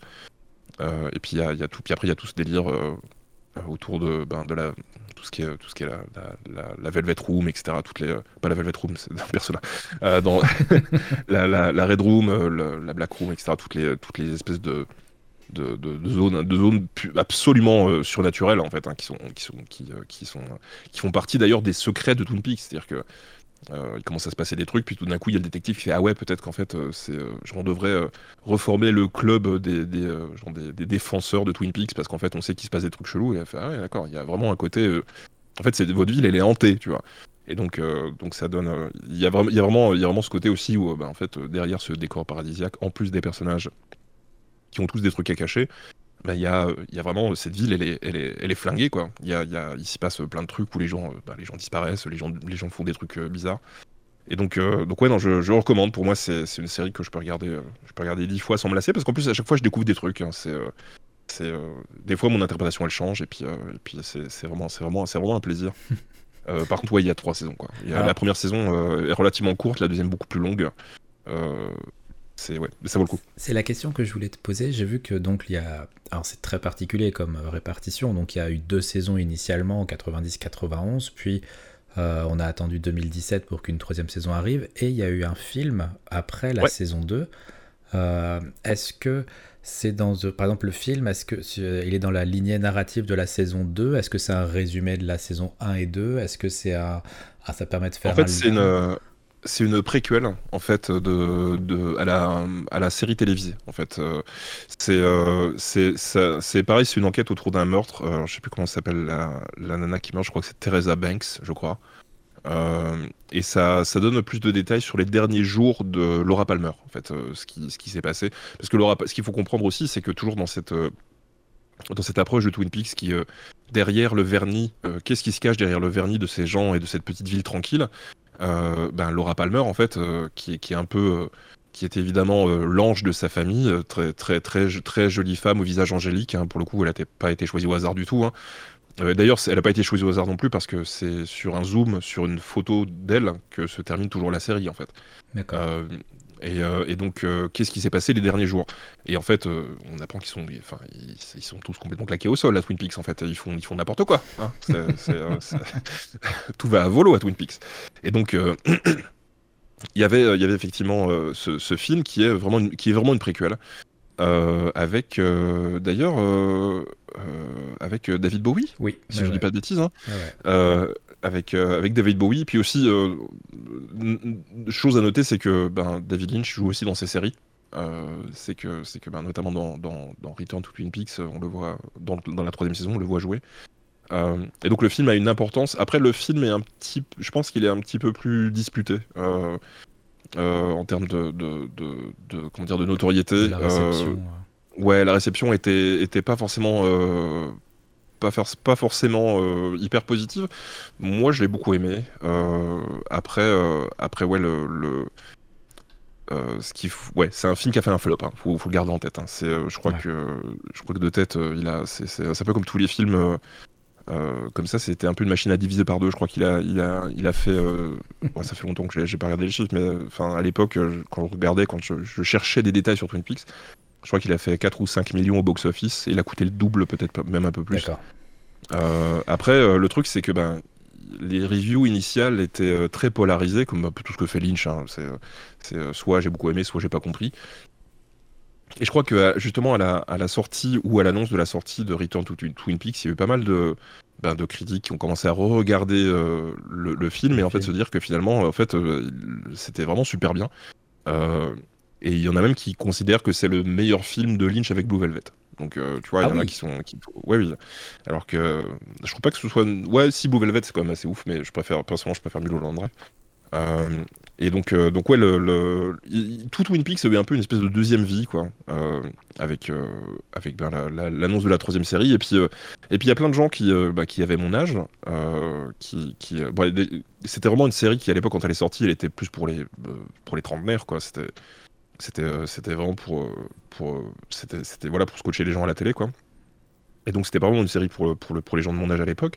Mais quand, ben, ben, du coup, elle a eu un peu une deuxième vie parce que ben, c'est plein de comment dire, c'est plein de Twin Peaks, c'est plein de sujets euh, sur Internet en fait. Et donc du coup, ben, dès que on, a, retrouvé, une, formé une espèce de nouvelle communauté des gens qui aiment Twin Peaks, euh, qui ont aimé beaucoup plus tard, qui l'ont découvert beaucoup plus tard, où les gens, bah, ils ont commencé à bah, justement à décortiquer toute la série, à essayer de trouver ce que ça voulait dire, etc. Et donc, euh, donc ça lui a un peu redonné, redonné de l'espérance de vie, quoi. Et ce qui fait que bah, y a plein de gens qui ont commencé à de nouveau à regarder la série, et ça c'est plutôt, c'est plutôt une bonne chose. Euh, et donc, euh, je crois que, euh, d'ailleurs, si je dis pas de bêtises, c'est le film qui à l'époque parlait justement de la future série. En fait, il me semble que le film disait que. Enfin, Lynch a voulu, toujours voulu continuer l'histoire de Twin Peaks. Ah, il s'est passé 25 ans quand même. Alors il s'est passé 25 ans, puis il s'est passé 25 ans dans la série et dans le film. Ouais, c'est ça qui est, fou. Ça, ça, ça, fait pas. Parce qu'on a, on a, il y a beaucoup de séries qui se sont essayées juste à un épisode en disant vas-y, on fait un épisode pour fêter les 10 ans ou les 20 ans de l'arrêt de la série, et souvent c'est plus creepy qu'autre chose. Euh, là, pour le coup, euh, parce que. 50 bah, ans de Friends. Voilà, c'est un peu malaise, mais c'est pas grave, ça, va quand même fait, ça fait plaisir de les voir. Hein, mais un petit côté, voilà. Euh, mais voilà, ça, donne quoi du coup ce, retour à Twin Peaks 25 ans après? C'est absolument incroyable. C'est absolument, moi j'ai trouvé ça euh, absolument fantastique. La troisième saison se, se base beaucoup plus sur. Euh, euh, alors c'est une série qui a, maintenant. qui a 30 ans, plus que 30 ans. on, peut, on peut spoiler un tout petit peu, tout petit peu vraiment un tout petit peu. Hein. Pas, pas spoiler des trucs majeurs, mais. Le, le, vraiment pas des trucs majeurs. Hein. ne, fuyez pas le podcast. le, le, donc l'agent Cooper euh, se retrouve euh, coincé quelque part, en fait, il est enfermé quelque part. Euh, et il, arrive à en ressortir 25 ans plus tard, en fait. Et donc, il retourne pour essayer d'arrêter de, certaines forces naturelles à, Twin Peaks. Et donc, toute la série se, base, se base un peu là-dessus, sur l'évolution des personnages 25 ans plus tard, qu'est-ce qui s'est passé entre temps, etc. Et, et donc, l'agent Cooper va essayer de il va essayer de sauver Laura Palmer. Alors euh, c'est compliqué, mais grosso modo, il va essayer de sauver Laura Palmer. Euh, parce que ben, dans, ces, dans, ces, dans ces trucs un peu surnaturels, il y, a il y a une histoire d'univers parallèle. En fait, euh, et puis, et puis ben, il se passe plein de trucs. Je veux surtout pas vous spoiler la série. et donc, donc tous les personnages ont vieilli de 25 ans en fait. donc ils, ont mené leur vie, ils ont continué à faire des trucs. Euh, et donc ça, ça, ça, s'emboîte très très très bien, je trouve, avec, euh, avec euh, une pause dans la série. On a l'impression d'avoir quitté Twin Peaks, mais de revenir, de revenir regarder lever le rideau sur Twin Peaks vraiment 25 ans après. Quoi. C'est-à-dire que, ah ouais, ils ont, ils ont fait ça, ils ont eu des enfants, lui il est toujours shérif, lui il y est plus, lui il est machin. alors évidemment, il y a certains, certains acteurs ou certaines actrices qui n'ont pas nécessairement pu participer, mais le cast principal est là. Quoi. avec, avec alors la troisième saison, la soundtrack est encore mieux, je trouve. Euh, avec euh, notamment l'apparition de Nanny Schnell dans la série. Euh, ouais, qui joue un morceau. En fait, chaque, quasiment chaque épisode se termine sur le, bar de Twin Peaks. je sais plus comment, je sais plus comment il s'appelle d'ailleurs. où il y a un concert à chaque fois. Où, d'ailleurs, ben, il y, a un des concerts où en fait il y a quelqu'un qui va chanter le thème de Twin Peaks, c'est absolument incroyable. Et il y, y, en a un où il y a Schnell. Voilà, vous prenez ça comme vous voulez. Et euh, ouais, ça, ça, vaut, ça vaut le coup parce que c'est. On a, on a, ils n'ont pas essayé de rajeunir les acteurs ou de faire comme si c'était rien passé. Pour eux, il s'est passé 25 ans euh, dans Twin Peaks et pendant 25 ans, l'agent Del Cooper, il était hors jeu. Quoi. Il, était, euh, il était enfermé dans une espèce de d'univers de, parallèle en, quelque sorte. Hein. C'est pas, je sais que ça paraît chelou dit comme ça, mais regarde, regardez-le, ça a plus de sens quand, quand on le regarde que quand on l'explique, hein, vraiment. C'est ce qui peut être dit d'ailleurs d'à peu près tous les films de Lynch. Oui. et il y, a, il y a vraiment ouais, ça, ça, ça, joue aussi euh, pas mal là-dessus. Euh, avec, euh, avec toujours, bah, toujours ce, il y a beaucoup plus, je trouve, il y a beaucoup plus de d'onirique et de surnaturel dans la troisième saison. avec notamment, alors pour ceux qui l'ont vu, tout de suite vous allez faire ah oui, bah évidemment, l'épisode, si pas de bêtises, l'épisode 8, avec un, il doit y avoir 30, 25 ou 30 minutes de, de, de l'épisode qui sont qui sont des, enfin, c'est du délire euh, contemporain quoi. Il, y a, il, se passe des trucs, euh, mais ça explique plein de choses sur la série. Hein. C'est pas juste euh, David Lynch qui qui, qui fait des trucs, qui, qui, jette qui jette de l'encre sur une pellicule. Hein. Il se passe vraiment des trucs, mais c'est vraiment. Par contre, oui, visuellement, c'est sûr que c'est raconté comme un film ou une série de David Lynch. Quoi. C'est-à-dire que bah, il y a des il y, a des trucs il faut il faut essayer de les prendre comme c'est c'est des métaphores c'est pas c'est après il y, a, visuellement il y a des trucs complètement ouf hein. sur le huitième épisode c'est complètement taré et d'ailleurs ça, ça, ça donne complètement un autre angle aussi d'attaque à Twin Peaks et au discours de Lynch d'ailleurs sur sur sur le sur la série euh, avec, euh, avec notamment, euh, ouais, je peux pas vous spoiler, mais regardez la série, ça vaut, ça vaut le coup. Si jamais vous souhaitez voir la série, donc je me suis renseigné juste avant, elle est sur Apple TV, saison 1 et 2. Par contre, pas de film ou la, pas de saison 3 non plus en, en streaming légal. Donc, soit en achetant les, les, des coffrets DVD ou peut-être en VOD, mais je suis même pas sûr. Je crois que je l'ai même pas trouvé en, VOD euh, payante sur des, sites. Euh. donc, euh, pour l'instant, la seule solution que j'ai à vous proposer, c'est le, format physique. C'est ça. Alors, c'est un peu. tu vas faire une micro tangente si tu veux bien. Ouais. je recommande aux gens d'acheter en format physique plus qu'en démat. parce que la leçon a été apprise. Il y a plein d'animés, de, notamment euh, une, trois animés qui sont sur un format DVD euh, qui s'appelle Memories et je crois que c'est euh, ben, je crois que Satoshi Kon a participé à Memories. Oui. et donc il y a notamment le directeur d'Akira qui a fait qui a fait un des épisodes. C'est trois espèces de, de, courts métrages animés et ces trucs là c'est impossible à trouver en démat. Hmm. Voilà. Et donc du coup, ben, c'est des trucs que moi j'avais, je me suis dit tiens, je vais, je vais, je vais redonner le DVD ou je vais le prêter à quelqu'un ou je sais pas quoi, on va pas me le rendre, c'est pas grave, j'y retrouverai toujours. Et euh, bah, Twin Peaks, c'est pareil. Twin Peaks, c'est euh, pour moi, c'est support physique parce que bah, je suis sûr que je peux le regarder quand je veux. Euh, parce que bah, ça a tendance un peu à disparaître des plateformes. Il y a plein de vieux trucs comme ça des années 90 qui sont, qui sont bah, impossibles à retrouver en streaming. Hein. C'est évident en format physique. Bon, c'est sûr, c'est moins pratique. Mais voilà. Donc maintenant, bah, du coup, j'en ai profité, j'ai ripé tous les DVD quelque part sur un, sur des, serveurs NAS. Mais, ouais, c'est acheter du format physique, je pense que c'est. Ouais, c'est mieux, c'est mieux pour la conservation d'une manière générale. Ça vous évite euh, d'avoir des mauvaises surprises du genre euh, Sony qui va retirer euh, plein de jeux PS3 ou, ou, des catalogues qui disparaissent. C'est toujours, c'est toujours triste de ne pas pouvoir regarder des trucs qu'on a envie de regarder. Voilà. Surtout si on les a achetés. On n'est pas jamais vraiment propriétaire de ce qu'on achète tant que c'est du dématérialisé. Tout à fait, ouais, ouais, tout à fait. Donc pour, pour une série comme ça où c'est un peu, c'est un peu la série, la série que je regarde au moins une fois, une fois tous les ans ou tous les deux ans, je me refais, je me refais l'intégrale. Euh, et, du coup, ouais, effectivement, c'est quasiment impossible de la trouver. Alors, ça dépend des pays en plus. Euh, genre, par exemple, au Canada, c'est, me semble, au Canada, c'est hyper dur de trouver euh, Twin Peaks sur, en démat. En Angleterre, j'avais les deux premières saisons sur Amazon aussi, parce que je me suis dit, bah, quitte à faire, je vais les racheter. Ça faisait X années que j'avais les DVD. Et c'était plus pratique de les regarder directement sur, sur tablette ou quoi. Mais ouais, c'est voilà. Achetez, achetez vos supports, c'est mieux. Ok, bah merci beaucoup pour ce, ce plat euh, qui peut se manger sur, euh, sur 25 ans avec, euh, ah ouais, ouais. avec une, une part métaphorique et onirique à développer. Et sur ce, je te propose que nous attaquions la troisième et dernière partie de ton menu. Cook, serve, delicious. Et nous arrivons sur la troisième partie de ton menu, à savoir le dessert. Après, il y, a des gens qui démarrent par le dessert et qui terminent par l'entrée, il hein, n'y a pas de problème. Et de toute façon, je, mettrai les, les, timecodes euh, dans, le, dans le, la description, comme ça vous pouvez choisir la partie que vous voulez, l'écouter dans l'ordre que vous voulez. Et donc pour ce dessert, après euh, un jeu vidéo et après une série, euh, eh bien, nous allons parler littérature avec, euh, bah, du coup, un, auteur très connu, quand même, l'air de rien, Stephen King. Mine de rien, Stephen King, euh, qui, qui, à chaque fois que je regarde, je regarde sa page Wikipédia, Stephen King, je, je j'ai des petits frissons dans le dos parce qu'il est né en 47 et je me dis qu'un jour ce mec il va mourir et je vais être très triste, tu vois, parce que c'est un, un, des écrivains d'horreur qui a bercé mon enfance et mon adolescence. Et, euh, et, ouais, c'est chaque fois ça me, ça me, fout un peu le cafard. Chaque fois que je le regarde, tu vois, parce que je me dis un jour il va partir ce mec. Et euh, du coup, euh, bon après il a pas fait que, que des bons trucs. Hein, il, a, aussi fait des, il a fait beaucoup de films pourris, mais après tu, tu vas sur la page Wikipédia de Jean-Marie Le Pen, tu regardes son âge et ça te remonte le moral. Hein. ouais, alors si Stephen King meurt avant Jean-Marie Le Pen, là je serais très. Non, là, là on sera vénère. Là, là on sera vénère. Un espèce de message du cosmos, tu vois. Qui... ouais, adieu l'espoir.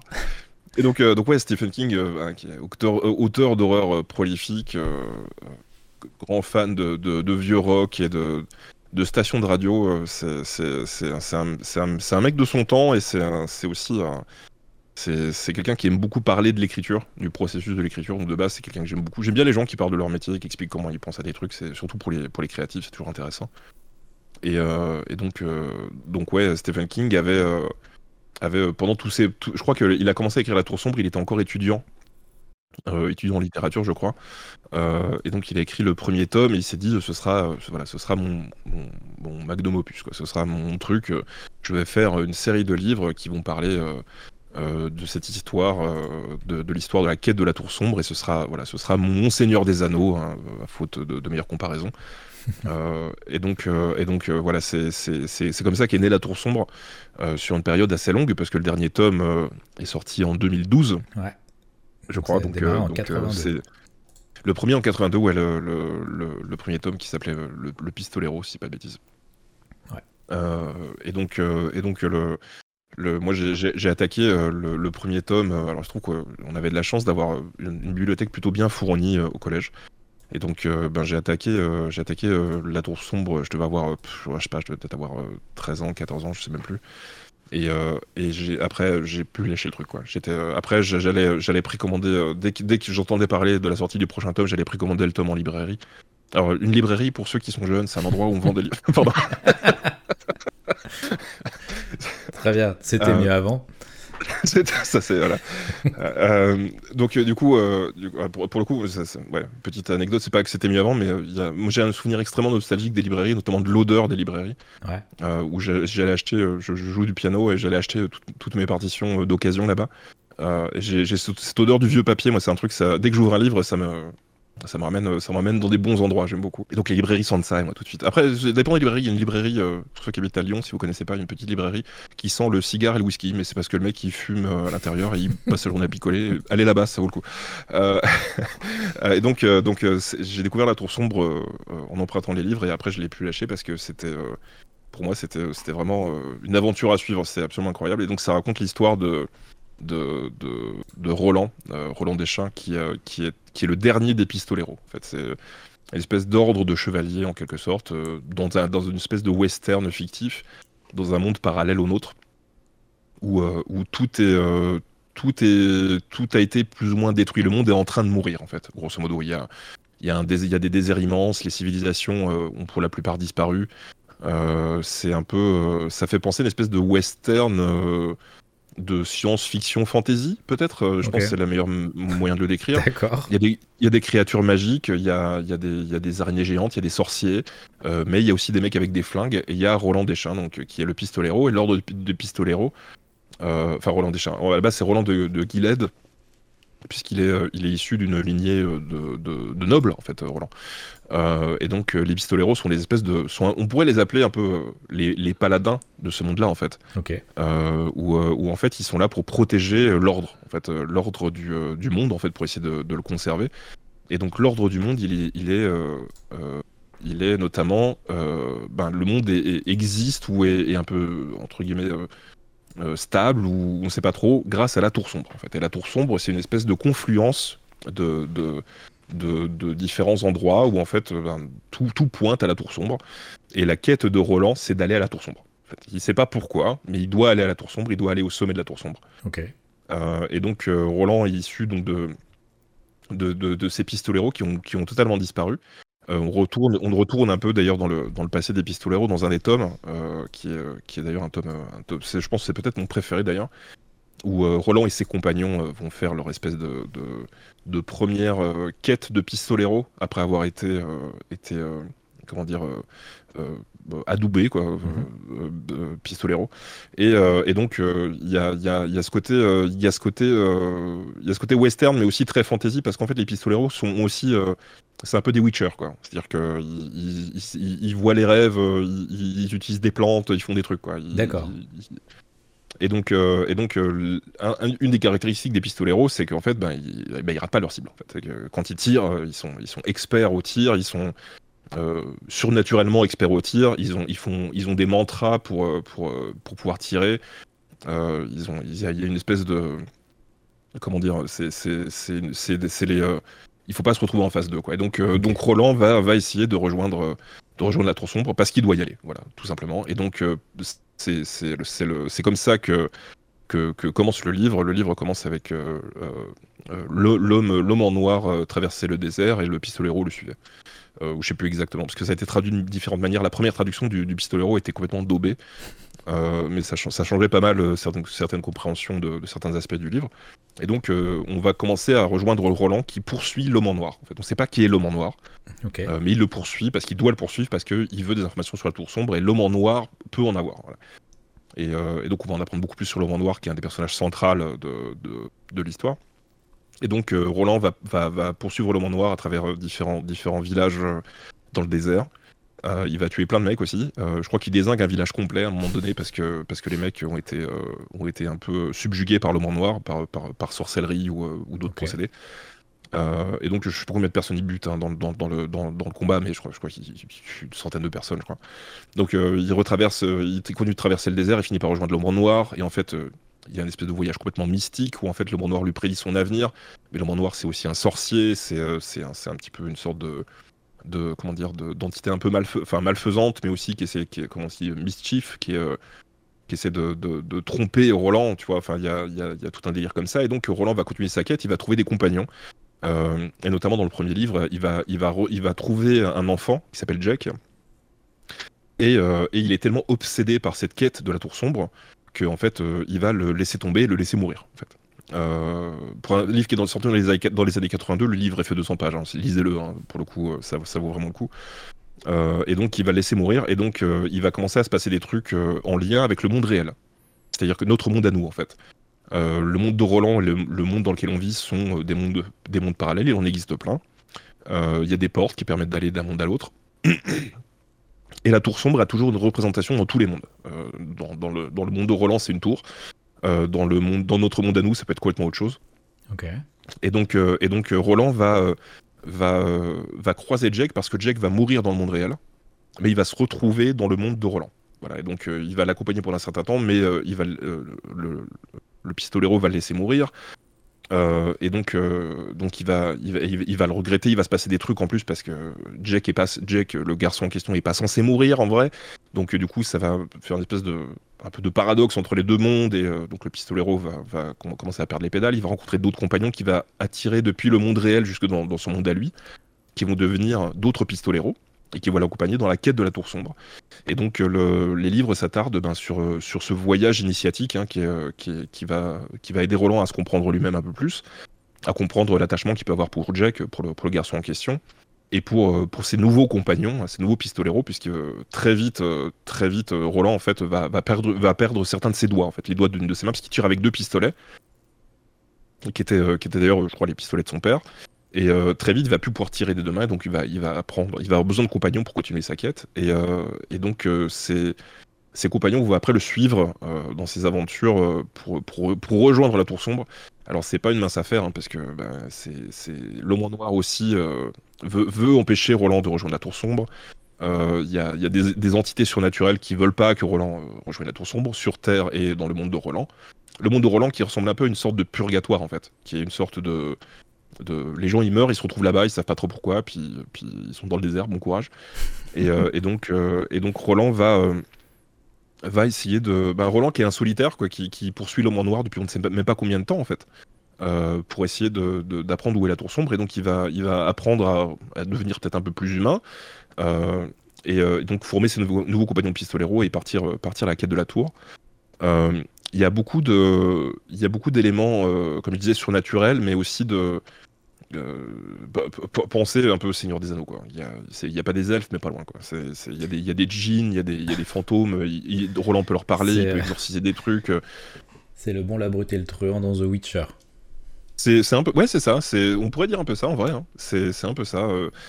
Euh. c'est très très centré autour, des, autour des personnages et de leur quête, de leur quête de la tour, mais mais il y a, beaucoup aussi de, moments où les personnages bah, vont, se découvrir les uns les autres. Quoi. Euh, Eddie, je crois que c'est le, premier qui, récupère. Euh, c'est un, drogué. Et il va quand même euh, il va, il va, il va réussir à rejoindre Roland et, ça va être son premier compagnon de voyage. Il y a Suzanne, comment elle s'appelait? Suzanne, qui, qui, est, qui est une femme qui, va, qui a des problèmes psychiatriques, qui va commencer d'ailleurs à avoir deux personnalités dans le livre et qui va, qui va peut-être à un moment donné se, se, dédoubler, je sais même plus. Ça, ça, ça, ça, ça spoil pas trop. Non, non, ça va, non. les, livres sont sortis il y, a 30, il y a plus de 30 ans. Faites un effort. Faites aller voir, lisez les livres. Euh, et donc, euh, donc Roland va arriver, euh, va arriver, va, arriver à, rejoindre ses, différents compagnons et donc ça raconte, ça raconte ce voyage, ce voyage. Et d'ailleurs, il y a, y a un truc qui, m'a appris une leçon quand j'étais, quand j'étais plus jeune, quand j'étais encore, j'étais encore dans, ma jeune vingtaine. quand j'ai lu, le dernier tome, c'est qu'il y a il y a un truc important dont on va parler après, mais ça va être un peu du spoil, mais c'est assez. Euh, ouais, c'est, je pense c'est complètement du spoil, mais euh, il y a un truc euh, à, la, fin du dernier tome où en fait il y a une espèce de, pause dans la narration où c'est Stephen King qui écrit au lecteur en fait. Et Stephen King il dit ne lisez pas la fin. En fait, ce qui est important, c'est le voyage, c'est les, aventures qu'ils ont vécues. Vous voulez pas avoir la fin en fait.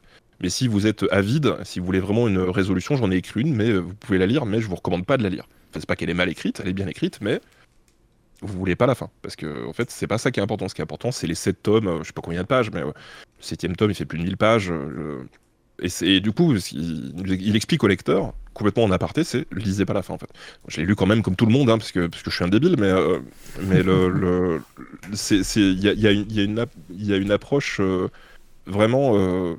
un petit peu un petit peu paternaliste quoi mais surtout surtout genre comme je disais Stephen King c'est quelqu'un qui est bien parlé du processus d'écriture et là, il parle même un peu du processus de lecture, en fait. Où euh, j'ai écrit une histoire, mais euh, l'important c'est l'histoire, c'est pas la conclusion, en fait. vous avez vécu des aventures, vous devriez en profiter, en fait. C'est surtout ça le plus important. Chers auditeurs, chères auditrices, les quelques minutes à venir contiennent ce que je considère être un gros spoil de la tour sombre. Si vous ne souhaitez pas l'entendre, vous pouvez skipper cette partie, soit via les timecodes qui sont dans la description de l'émission, et si ça ne marche pas, vous pouvez reprendre à partir de 1h28 minutes 00. Voilà, je vous laisse un petit peu de temps, comme ça moi ça me permet de patienter, c'est plus facile pour le montage, normalement le timing devrait être bon. Attention, spoil à venir, je vous aurais prévenu, dernier avertissement, c'est parti. Et donc, euh, donc euh, attention, ça, si vous voulez pas, si vous voulez pas du tout entendre parler du, livre, euh, zappez deux minutes, mais en fait, à un moment donné, donc Roland et ses compagnons vont se retrouver sur Terre, ils vont rencontrer Stephen King, qui est un espèce de truc complètement méta en fait, où en fait, ben, ils vont se rendre compte qu'en fait c'est Stephen King qui a écrit leur histoire et qu'en fait ils doivent sauver Stephen King parce qu'en fait, euh, enfin sauver entre guillemets Stephen King parce qu'en fait sinon on ne peut pas écrire la suite en fait. Et donc du coup euh, il y a tout un truc euh, vraiment vraiment étrange où en fait bah, les personnages ils, se rendent compte qu'en fait ils font partie d'un monde imaginaire et qu'en fait finalement les mondes de la tour sombre c'est pas juste c'est pas juste une espèce de, monde il, a été créé en fait tous les mondes écrits imaginés en fait ils existent. Et qu'en fait bah, la tour sombre c'est la confluence de tout ça en fait. C'est l'endroit où tous les mondes se regroupent et donc, euh, donc là, il y a une espèce de passage complètement méta euh, qui est, qui est euh, je sais plus dans quel livre, peut-être le, le, cinquième, je crois. Où ouais, ils vont, ils vont, ils vont rencontrer Stephen King en fait. Ils vont, ils vont dans le Maine rencontrer Stephen King et lui, expliquer ce qui se passe et, ils vont devoir le sauver parce que sinon en fait l'homme noir et les et les les les, les sbires du du, du Crimson King, le roi cramoisi, je crois. D'accord. Euh, qui, est, qui est vraiment le, grand méchant de l'histoire, entre guillemets. Hein. Mais dès le début, on le sait, hein. c'est pas, pas, du tout un spoil. Euh, euh, vont essayer de, de, tuer Stephen King pour faire disparaître les mondes qu'il a créés pour empêcher Roland d'atteindre sa quête. Quand tu dis qu'il y a un, rapport, entre guillemets, avec notre monde, dans, dans, la tour sombre, le, le, monde où se trouve le pistolero, qui est un monde parallèle, mais que du coup parmi les autres mondes parallèles se trouve notre monde. Est-ce que il y a euh, des liens qui se font avec, par exemple, d'autres livres de Stephen King? Est-ce que parfois il, peut y avoir des liaisons sur euh, d'autres, euh, des personnages qu'on peut retrouver ou des choses comme ça? Alors peut-être pas des personnages, mais il y a plein d'indices sur, il y a plein, il y a plein d'indices sur des références à d'autres livres il y a des indices, alors euh, je suis désolé pour vous, mais euh, il y a des indices sur des références à la Bible, mais comme quoi c'est une fiction. Ou, euh, par exemple, si, si, ou par exemple, Roland va trouver, il parle de, de certains rituels qui existent dans d'autres mondes, en fait, et qui sont donc clairement issus de ça, en fait. les, les, ils ont, ils ont un nom pour ça, je sais plus, je sais plus comment ils l'ont appelé. et, et d'ailleurs, il y a, y, y a, un paradoxe, enfin, pardon, un élément, pas un paradoxe du tout, un élément assez intéressant c'est que dans le monde de Roland, le papier est extrêmement rare. mais il est plus rare que l'or. C'est-à-dire que c'est, ils peuvent pas écrire en fait. Ils peuvent pas créer d'histoire en fait. Ils ont pas de, c'est, c'est l'endroit où il y a toutes les histoires qui viennent se mélanger, mais eux peuvent pas, peuvent pas en créer. Il y a pas, de, il y a pas de papier. En fait, c'est, c'est, c'est un, c'est un, un matériau qu'on ne trouve pas en fait. D'accord. Et donc du coup, ouais, il y, y a des références à, alors, euh, il y a des références à, à- à des précédents livres qu'il a écrits d'ailleurs. Euh, Il y a une référence à Fléau, euh, où à un moment donné, il se retrouve, euh, je sais plus dans quel tome, euh, c'est peut-être dans le, je sais plus, si c'est le troisième ou le cinquième. Euh, il y a une référence à Fléau où en fait, ben, le monde, a, enfin, une partie du monde a été dévastée par le fléau, en fait, par la maladie. Ok. Euh, il trouve des coupures, des, il trouve des journaux, il savent même pas ce que c'est d'ailleurs. Mais, euh, et donc, euh, et donc le, ça a été détruit par la maladie. Et donc en fait, il y a plein de, il y a plein d'éléments comme ça, de d'autres romans, alors beaucoup de King, mais aussi d'autres références culturelles qui viennent se mélanger. Euh, ça donne aussi des- un peu des explications sur euh, l'existence de ça, en fait. Euh, ça, euh, le clown, euh, enfin le clown à la base, c'est pas vraiment un clown, mais qui est représenté comme un clown dans les, dans Ouais, les romans de. Stephen King. Il vient de, de, de, de l'espèce d'univers qui, qui est derrière le voile de, de, l'univers de Roland. En fait, il y a une espèce d'univers sombre et, et horrible d'où viennent toutes les créatures. En fait, il vient de là-bas. En fait, il vient de, il vient de cet endroit-là. En fait. D'accord. Et donc le pistolero, lui, contrairement à cet euh, cet endroit sombre et, euh, et, euh, et malfaisant, en fait, lui représente la lumière. En fait, le pistolero, c'est un peu le, comme je disais, comme je disais tout à l'heure, c'est un peu le paladin, quoi. Ouais. Il, est, il est là pour défendre, défendre la justice, quoi. Alors qu'en fait, le personnage n'est pas, est pas du, du tout euh, unidimensionnel, en fait. Euh, il est, au contraire, il est, il, est- il- il- il se retrouve un petit peu à se questionner lui-même quand il va commencer à rencontrer euh, ben, les, ceux qui vont devenir les, pro, les ses, ses compagnons de voyage. Mhm. Euh, parce que à la base, euh, bah, il voyage seul et puis il a sa quête et c'est fini quoi. Et donc il va commencer à s'attacher, bah, notamment à, à Jack, à l'enfant, euh, et à regretter ce qu'il a fait et tout. Et donc ça va, ça va, le- ça va le, le faire évoluer lui-même en tant que, en tant que personnage, ce qui, ce qui rend le- la progression encore plus intéressante. Euh, mais il y a aussi d'ailleurs d'autres références à la Tour sombre dans d'autres romans de Stephen King, genre euh, The Mist, Brume, je crois que ça s'appelle. Ouais. En fait, euh, le brouillard, il vient de là-bas, en fait. Euh, il vient de, il vient de, de, de l'espèce d'endroit euh, horrible euh, qui, est, qui, est, qui est parallèle à celui de, l'univers de Roland. D'accord. Il y, a- il y a un autre roman, je ne sais plus comment il s'appelle, où il y a, ça paraît super con quand tu le dis, mais il y, a, il y, a un- il y a un coffre de bagnole qui en fait est une espèce de passage vers cet endroit-là en fait. Et la, la bagnole, elle est en, elle est en, en- je sais plus comment on dit, elle est, elle est, détenue par la police en fait. Ils l'ont, ils l'ont mise en fourrière en fait dans leur, dans leur truc. Et en fait, euh, le coffre il commence à s'ouvrir. Il y a des trucs dégueulasses qui commencent à sortir et, euh, et ça raconte un peu cette histoire-là. Et tout ça, c'est lié à la tour sombre en fait. Pour, le, pour, je pense pour Stephen King, la tour sombre, c'est un peu aussi une, une espèce de comparaison, une espèce de métaphore avec son inspiration en fait. C'est de là que c'est de là que viennent toutes les, tous les trucs horribles que tu peux, que tu peux trouver dans ces, dans ces romans quoi. D'accord. Et donc euh, ça, ça se déroule sur euh, sept tomes. Ouais. Euh, c'est, c'est, c'est- ça se lit très bien. Euh, ça reste de la lecture populaire. hein, c'est du Stephen King. C'est pas, c'est pas, c'est pas, c'est pas, c'est pas dur à lire. hein. Euh, et il y a, y a aussi d'ailleurs des, euh, des short stories, hein, des nouvelles à à droite à gauche qui, qui sont sorties, qui a écrit Stephen King, où c'est les aventures de Roland. un peu parallèles, qui sont un peu des, des ajouts à la tour sombre quand il est seul. Il y en a, y en a des assez cool d'ailleurs. Euh, et je crois que euh, je crois que c'est oui c'est à peu près tout. Je crois qu'il y a une espèce de short story qui s'appelle La Cité des Vents, je crois, qui parle de ça. Euh, et donc donc voilà, c'est ça c'est un livre qui m'a qui m'a marqué qui m'a marqué pour plein de raisons. Déjà parce que c'était une aventure que j'ai adorée. Les personnages sont, sont vraiment vraiment attachants. Il y a ce côté, bah, je sortais, je sortais au lycée, j'avais lu et relu Le Seigneur des Anneaux, j'étais là, c'est fantastique, ces, voyages et tout, et puis je, revoyais- je revivais ça un peu. Euh, Il y a le côté Roland, bah, il est un peu badass aussi, c'est assez cool, tu vois. Quand, Ouais. euh, quand, euh, il est quand même, quand même plutôt un personnage intéressant en plus, et puis et puis il y a ce côté où ouais, un livre m'a donné une leçon en fait, où à la fin, tu lis le truc, il y a l'auteur qui t'écrit, il lit pas la fin en fait. C'est pas ça qui est important. Et du coup, je me suis dit oui, effectivement, je devrais peut-être pas lire la fin parce que j'ai tellement, j'ai tellement aimé ce que j'ai lu euh, que qu'en fait, ce serait peut-être dommage de conclure l'histoire quoi. C'est quelque chose que tu as suivi sur des années. C'est c'est- C'est ça, ouais. ça- ça, sur, sur plusieurs, plusieurs années. C'est c'est- vu que tu l'as tu l'as découvert assez tôt. euh, c'est vraiment une épopée qui t'a suivi dans ton évolution à toi aussi, alors que ça raconte un voyage initiatique. Tout à fait, ouais. Bah, c'est un peu le. Il y a un, un petit peu une sorte de parallèle à faire avec, euh, avec Twin Peaks, où en fait, c'est pour ça que David Lynch voulait pas que euh, en fait, on- le meurtre de Laura Palmer soit résolu. Parce qu'il voulait continuer de raconter les histoires de Twin Peaks, en fait. Parce que c'est arriver à une conclusion, c'est pas forcément une, euh, c'est pas forcément une bonne chose. En fait, Euh, on a toujours l'impression qu'il faut une conclusion à tout. Et puis, euh, bah, des fois, on se dit, bah, finalement, est-ce que ce serait pas mieux de, de, de pas, de pas savoir ce qui se passe après, et puis euh, de profiter juste de ce qui s'est passé, quoi. Et, et, du coup, là, ouais, le, livre m'a donné une leçon là-dessus, en fait. Enfin, c'était vraiment, surtout avec l'investissement de temps que ça demande de, bah, de lire de lire sept livres, bon, 8 avec, le, avec la nouvelle la, la, clé des vents. qui, qui ouais, là, c'était, moi, ça m'a, moi, ça m'a, moi, ça m'a donné une leçon, en fait. Puis ça m'a donné aussi une leçon de, de, de un petit peu de, de, de comment dire, de euh, d'humilité dans le sens où, euh, où euh, je me suis jamais posé la question en tant que lecteur en fait. Hmm. En tant que lecteur, moi je dévorais les histoires et des fois j'aimais bien la fin, des, fois j'aimais, des fois j'aimais pas la fin, mais jamais je me suis dit est-ce que est-ce que genre est-ce que je, je, suis pas un petit peu est-ce que je suis pas un petit peu le, mec qui demande des trucs en fait à l'auteur, tu vois? Est-ce que je suis pas un peu une espèce de, parasite qui vient de, genre, lui, prendre des trucs?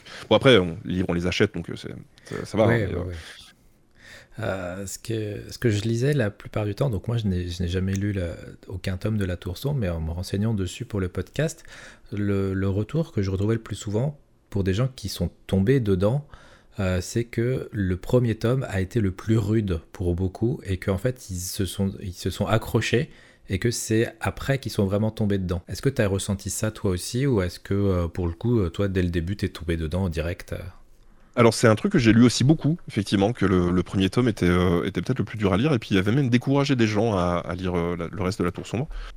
Euh, moi j'adore le premier tome, en fait. moi le premier tome, je, l'ai lu plein plein de fois, parce que... Bah parce que il, se conclut sur, sur la discussion entre Roland et, et l'homme noir au bord d'une plage.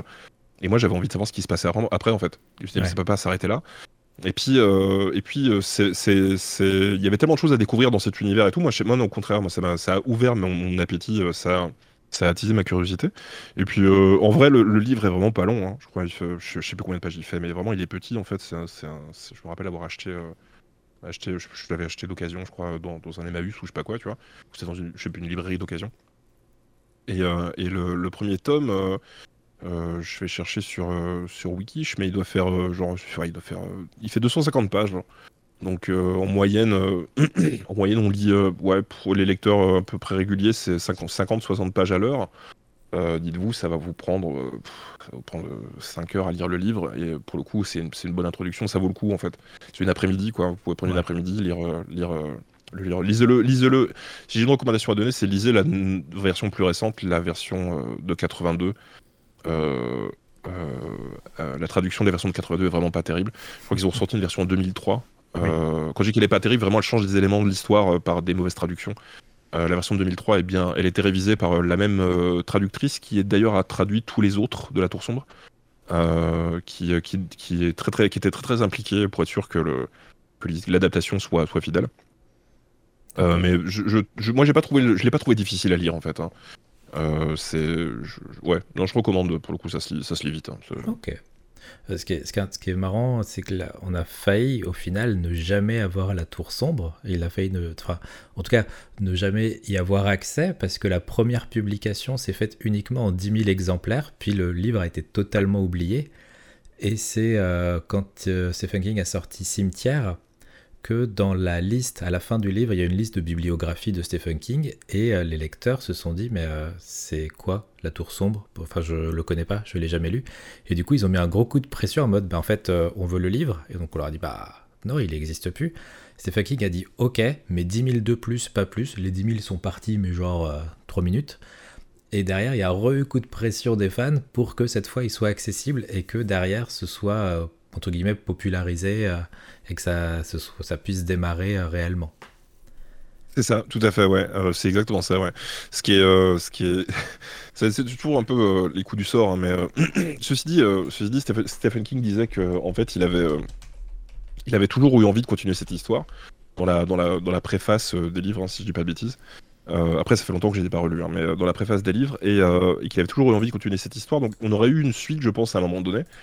Euh, mais euh, disons que j'imagine que des gens comme Stephen King ont un peu le privilège de pouvoir écrire des trucs même sans, euh, que les précédents tomes soient vendus à des millions d'exemplaires. Donc j'imagine qu'on aurait eu une suite. Après, euh, c'est pas, pas rare hein, que ça arrive que des, des, vieux romans d'auteurs connus ressortent et font Ah ouais, en fait, c'était super. Ah bah oui, bah oui, bah en fait, le truc, c'est que exactement, il y a eu 10 000 exemplaires.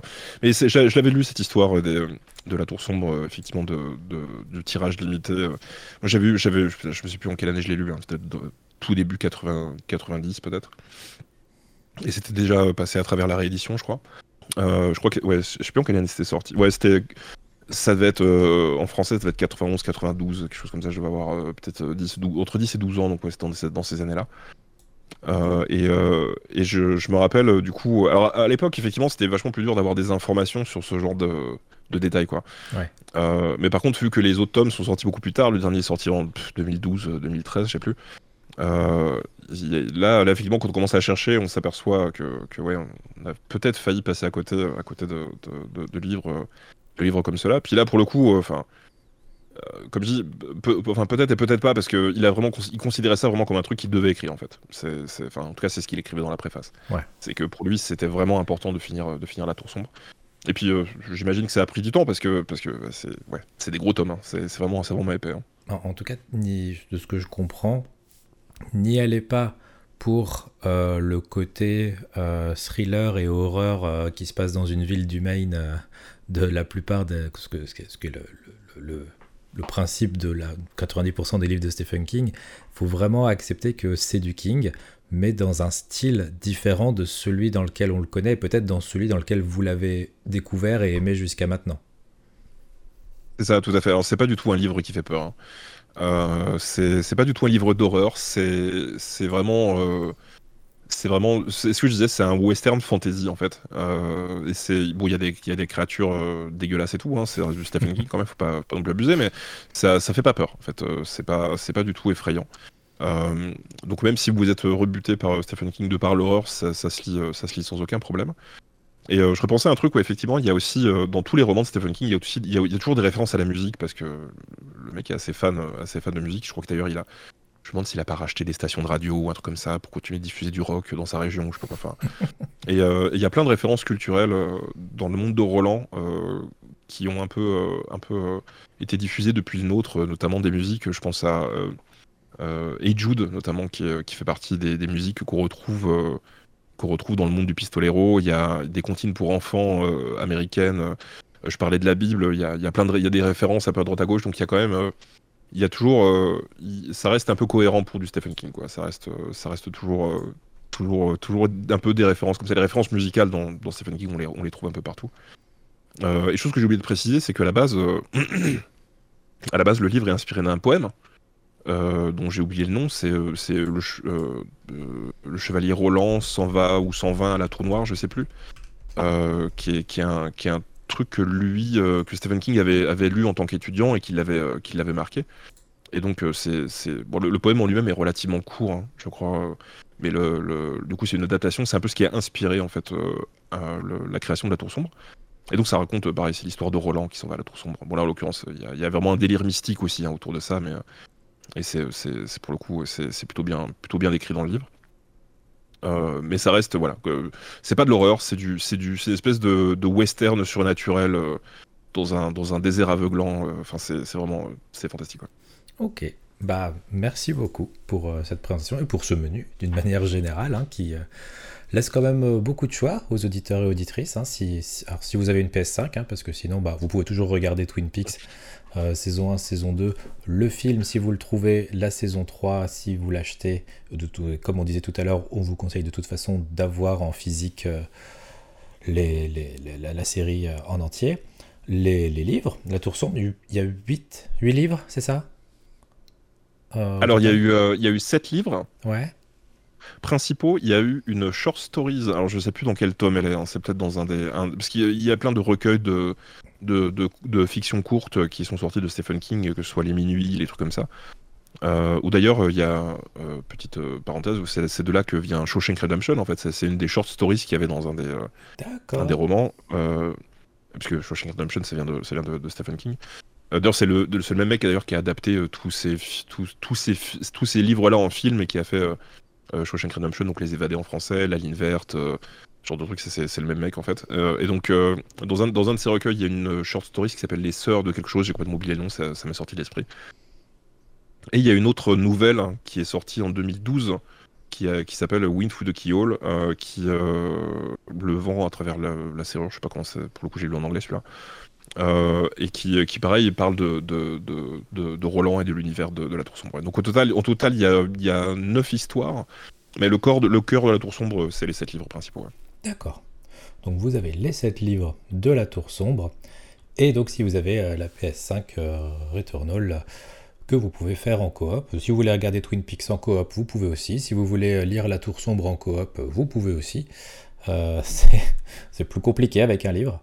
Mais pourquoi pas hein, Il y en a un qui tient et puis euh, vous êtes deux à lire, hein, je, ne juge pas. et puis même les, même les audiobooks de la Tour Sombre sont dispo, je crois. Je ah oui, c'est vrai, je, je, je sur Audible. Et euh, le, narrateur est pas mal d'ailleurs pour, euh, pour ces, pour ces livres-là. Donc si, vous avez, si vous avez des crédits, des crédits Audible ou un abonnement Audible à utiliser, je vous recommande. Ça, ça, ça, passe tout seul. Voilà, ce sera toujours mieux que de prendre un bouquin de Sarkozy lu par lui-même. Ça vous filera moins la nausée. Euh, rien à voir avec Sartre. Et, ce que j'allais dire, les mains sales. Les mains sales et la nausée, comme disaient des proches. Euh, bah, en tout cas, merci beaucoup pour ce menu euh, diversifié et qui, moi, a attisé hautement ma curiosité et pour retourner, bah, retourner sur Returnal et, et pour bah, découvrir la tour sombre. merci beaucoup d'avoir d'avoir accepté cette invitation aujourd'hui. Et, Avec plaisir. Bah, puis euh, de toute façon, comme je te disais euh, en off, euh, il se peut qu'on rééchange prochainement pour un autre média. Et de toute façon, on va se retrouver aussi sur FF14 pour grimper nos, nos, classes respectivement Exactement. en donjon. Euh, merci à vous d'avoir écouté ce podcast jusqu'au bout. J'espère qu'il vous a plu. Si vous avez des questions euh, ou que vous souhaitez juste faire des retours euh, sur l'émission, je mettrai le, le nom de, de, compte Docto sur, sur Twitter pour que vous puissiez directement en réponse au, au, tweet si jamais vous souhaitez poser des questions ou autres rapport au sujet abordé aujourd'hui. Et sur ce, se termine ce. Alors je crois que c'est le 21e, mais je ne suis pas sûr. On va dire que c'est le 21e, et puis sinon, je ne changerai pas au montage parce que j'ai la flemme. Euh, épisode du. J'allais dire du tombéry musical. Il faut que j'aille me coucher. D'entrée plat dessert. tout va très bien. Et euh, à bientôt pour un prochain épisode.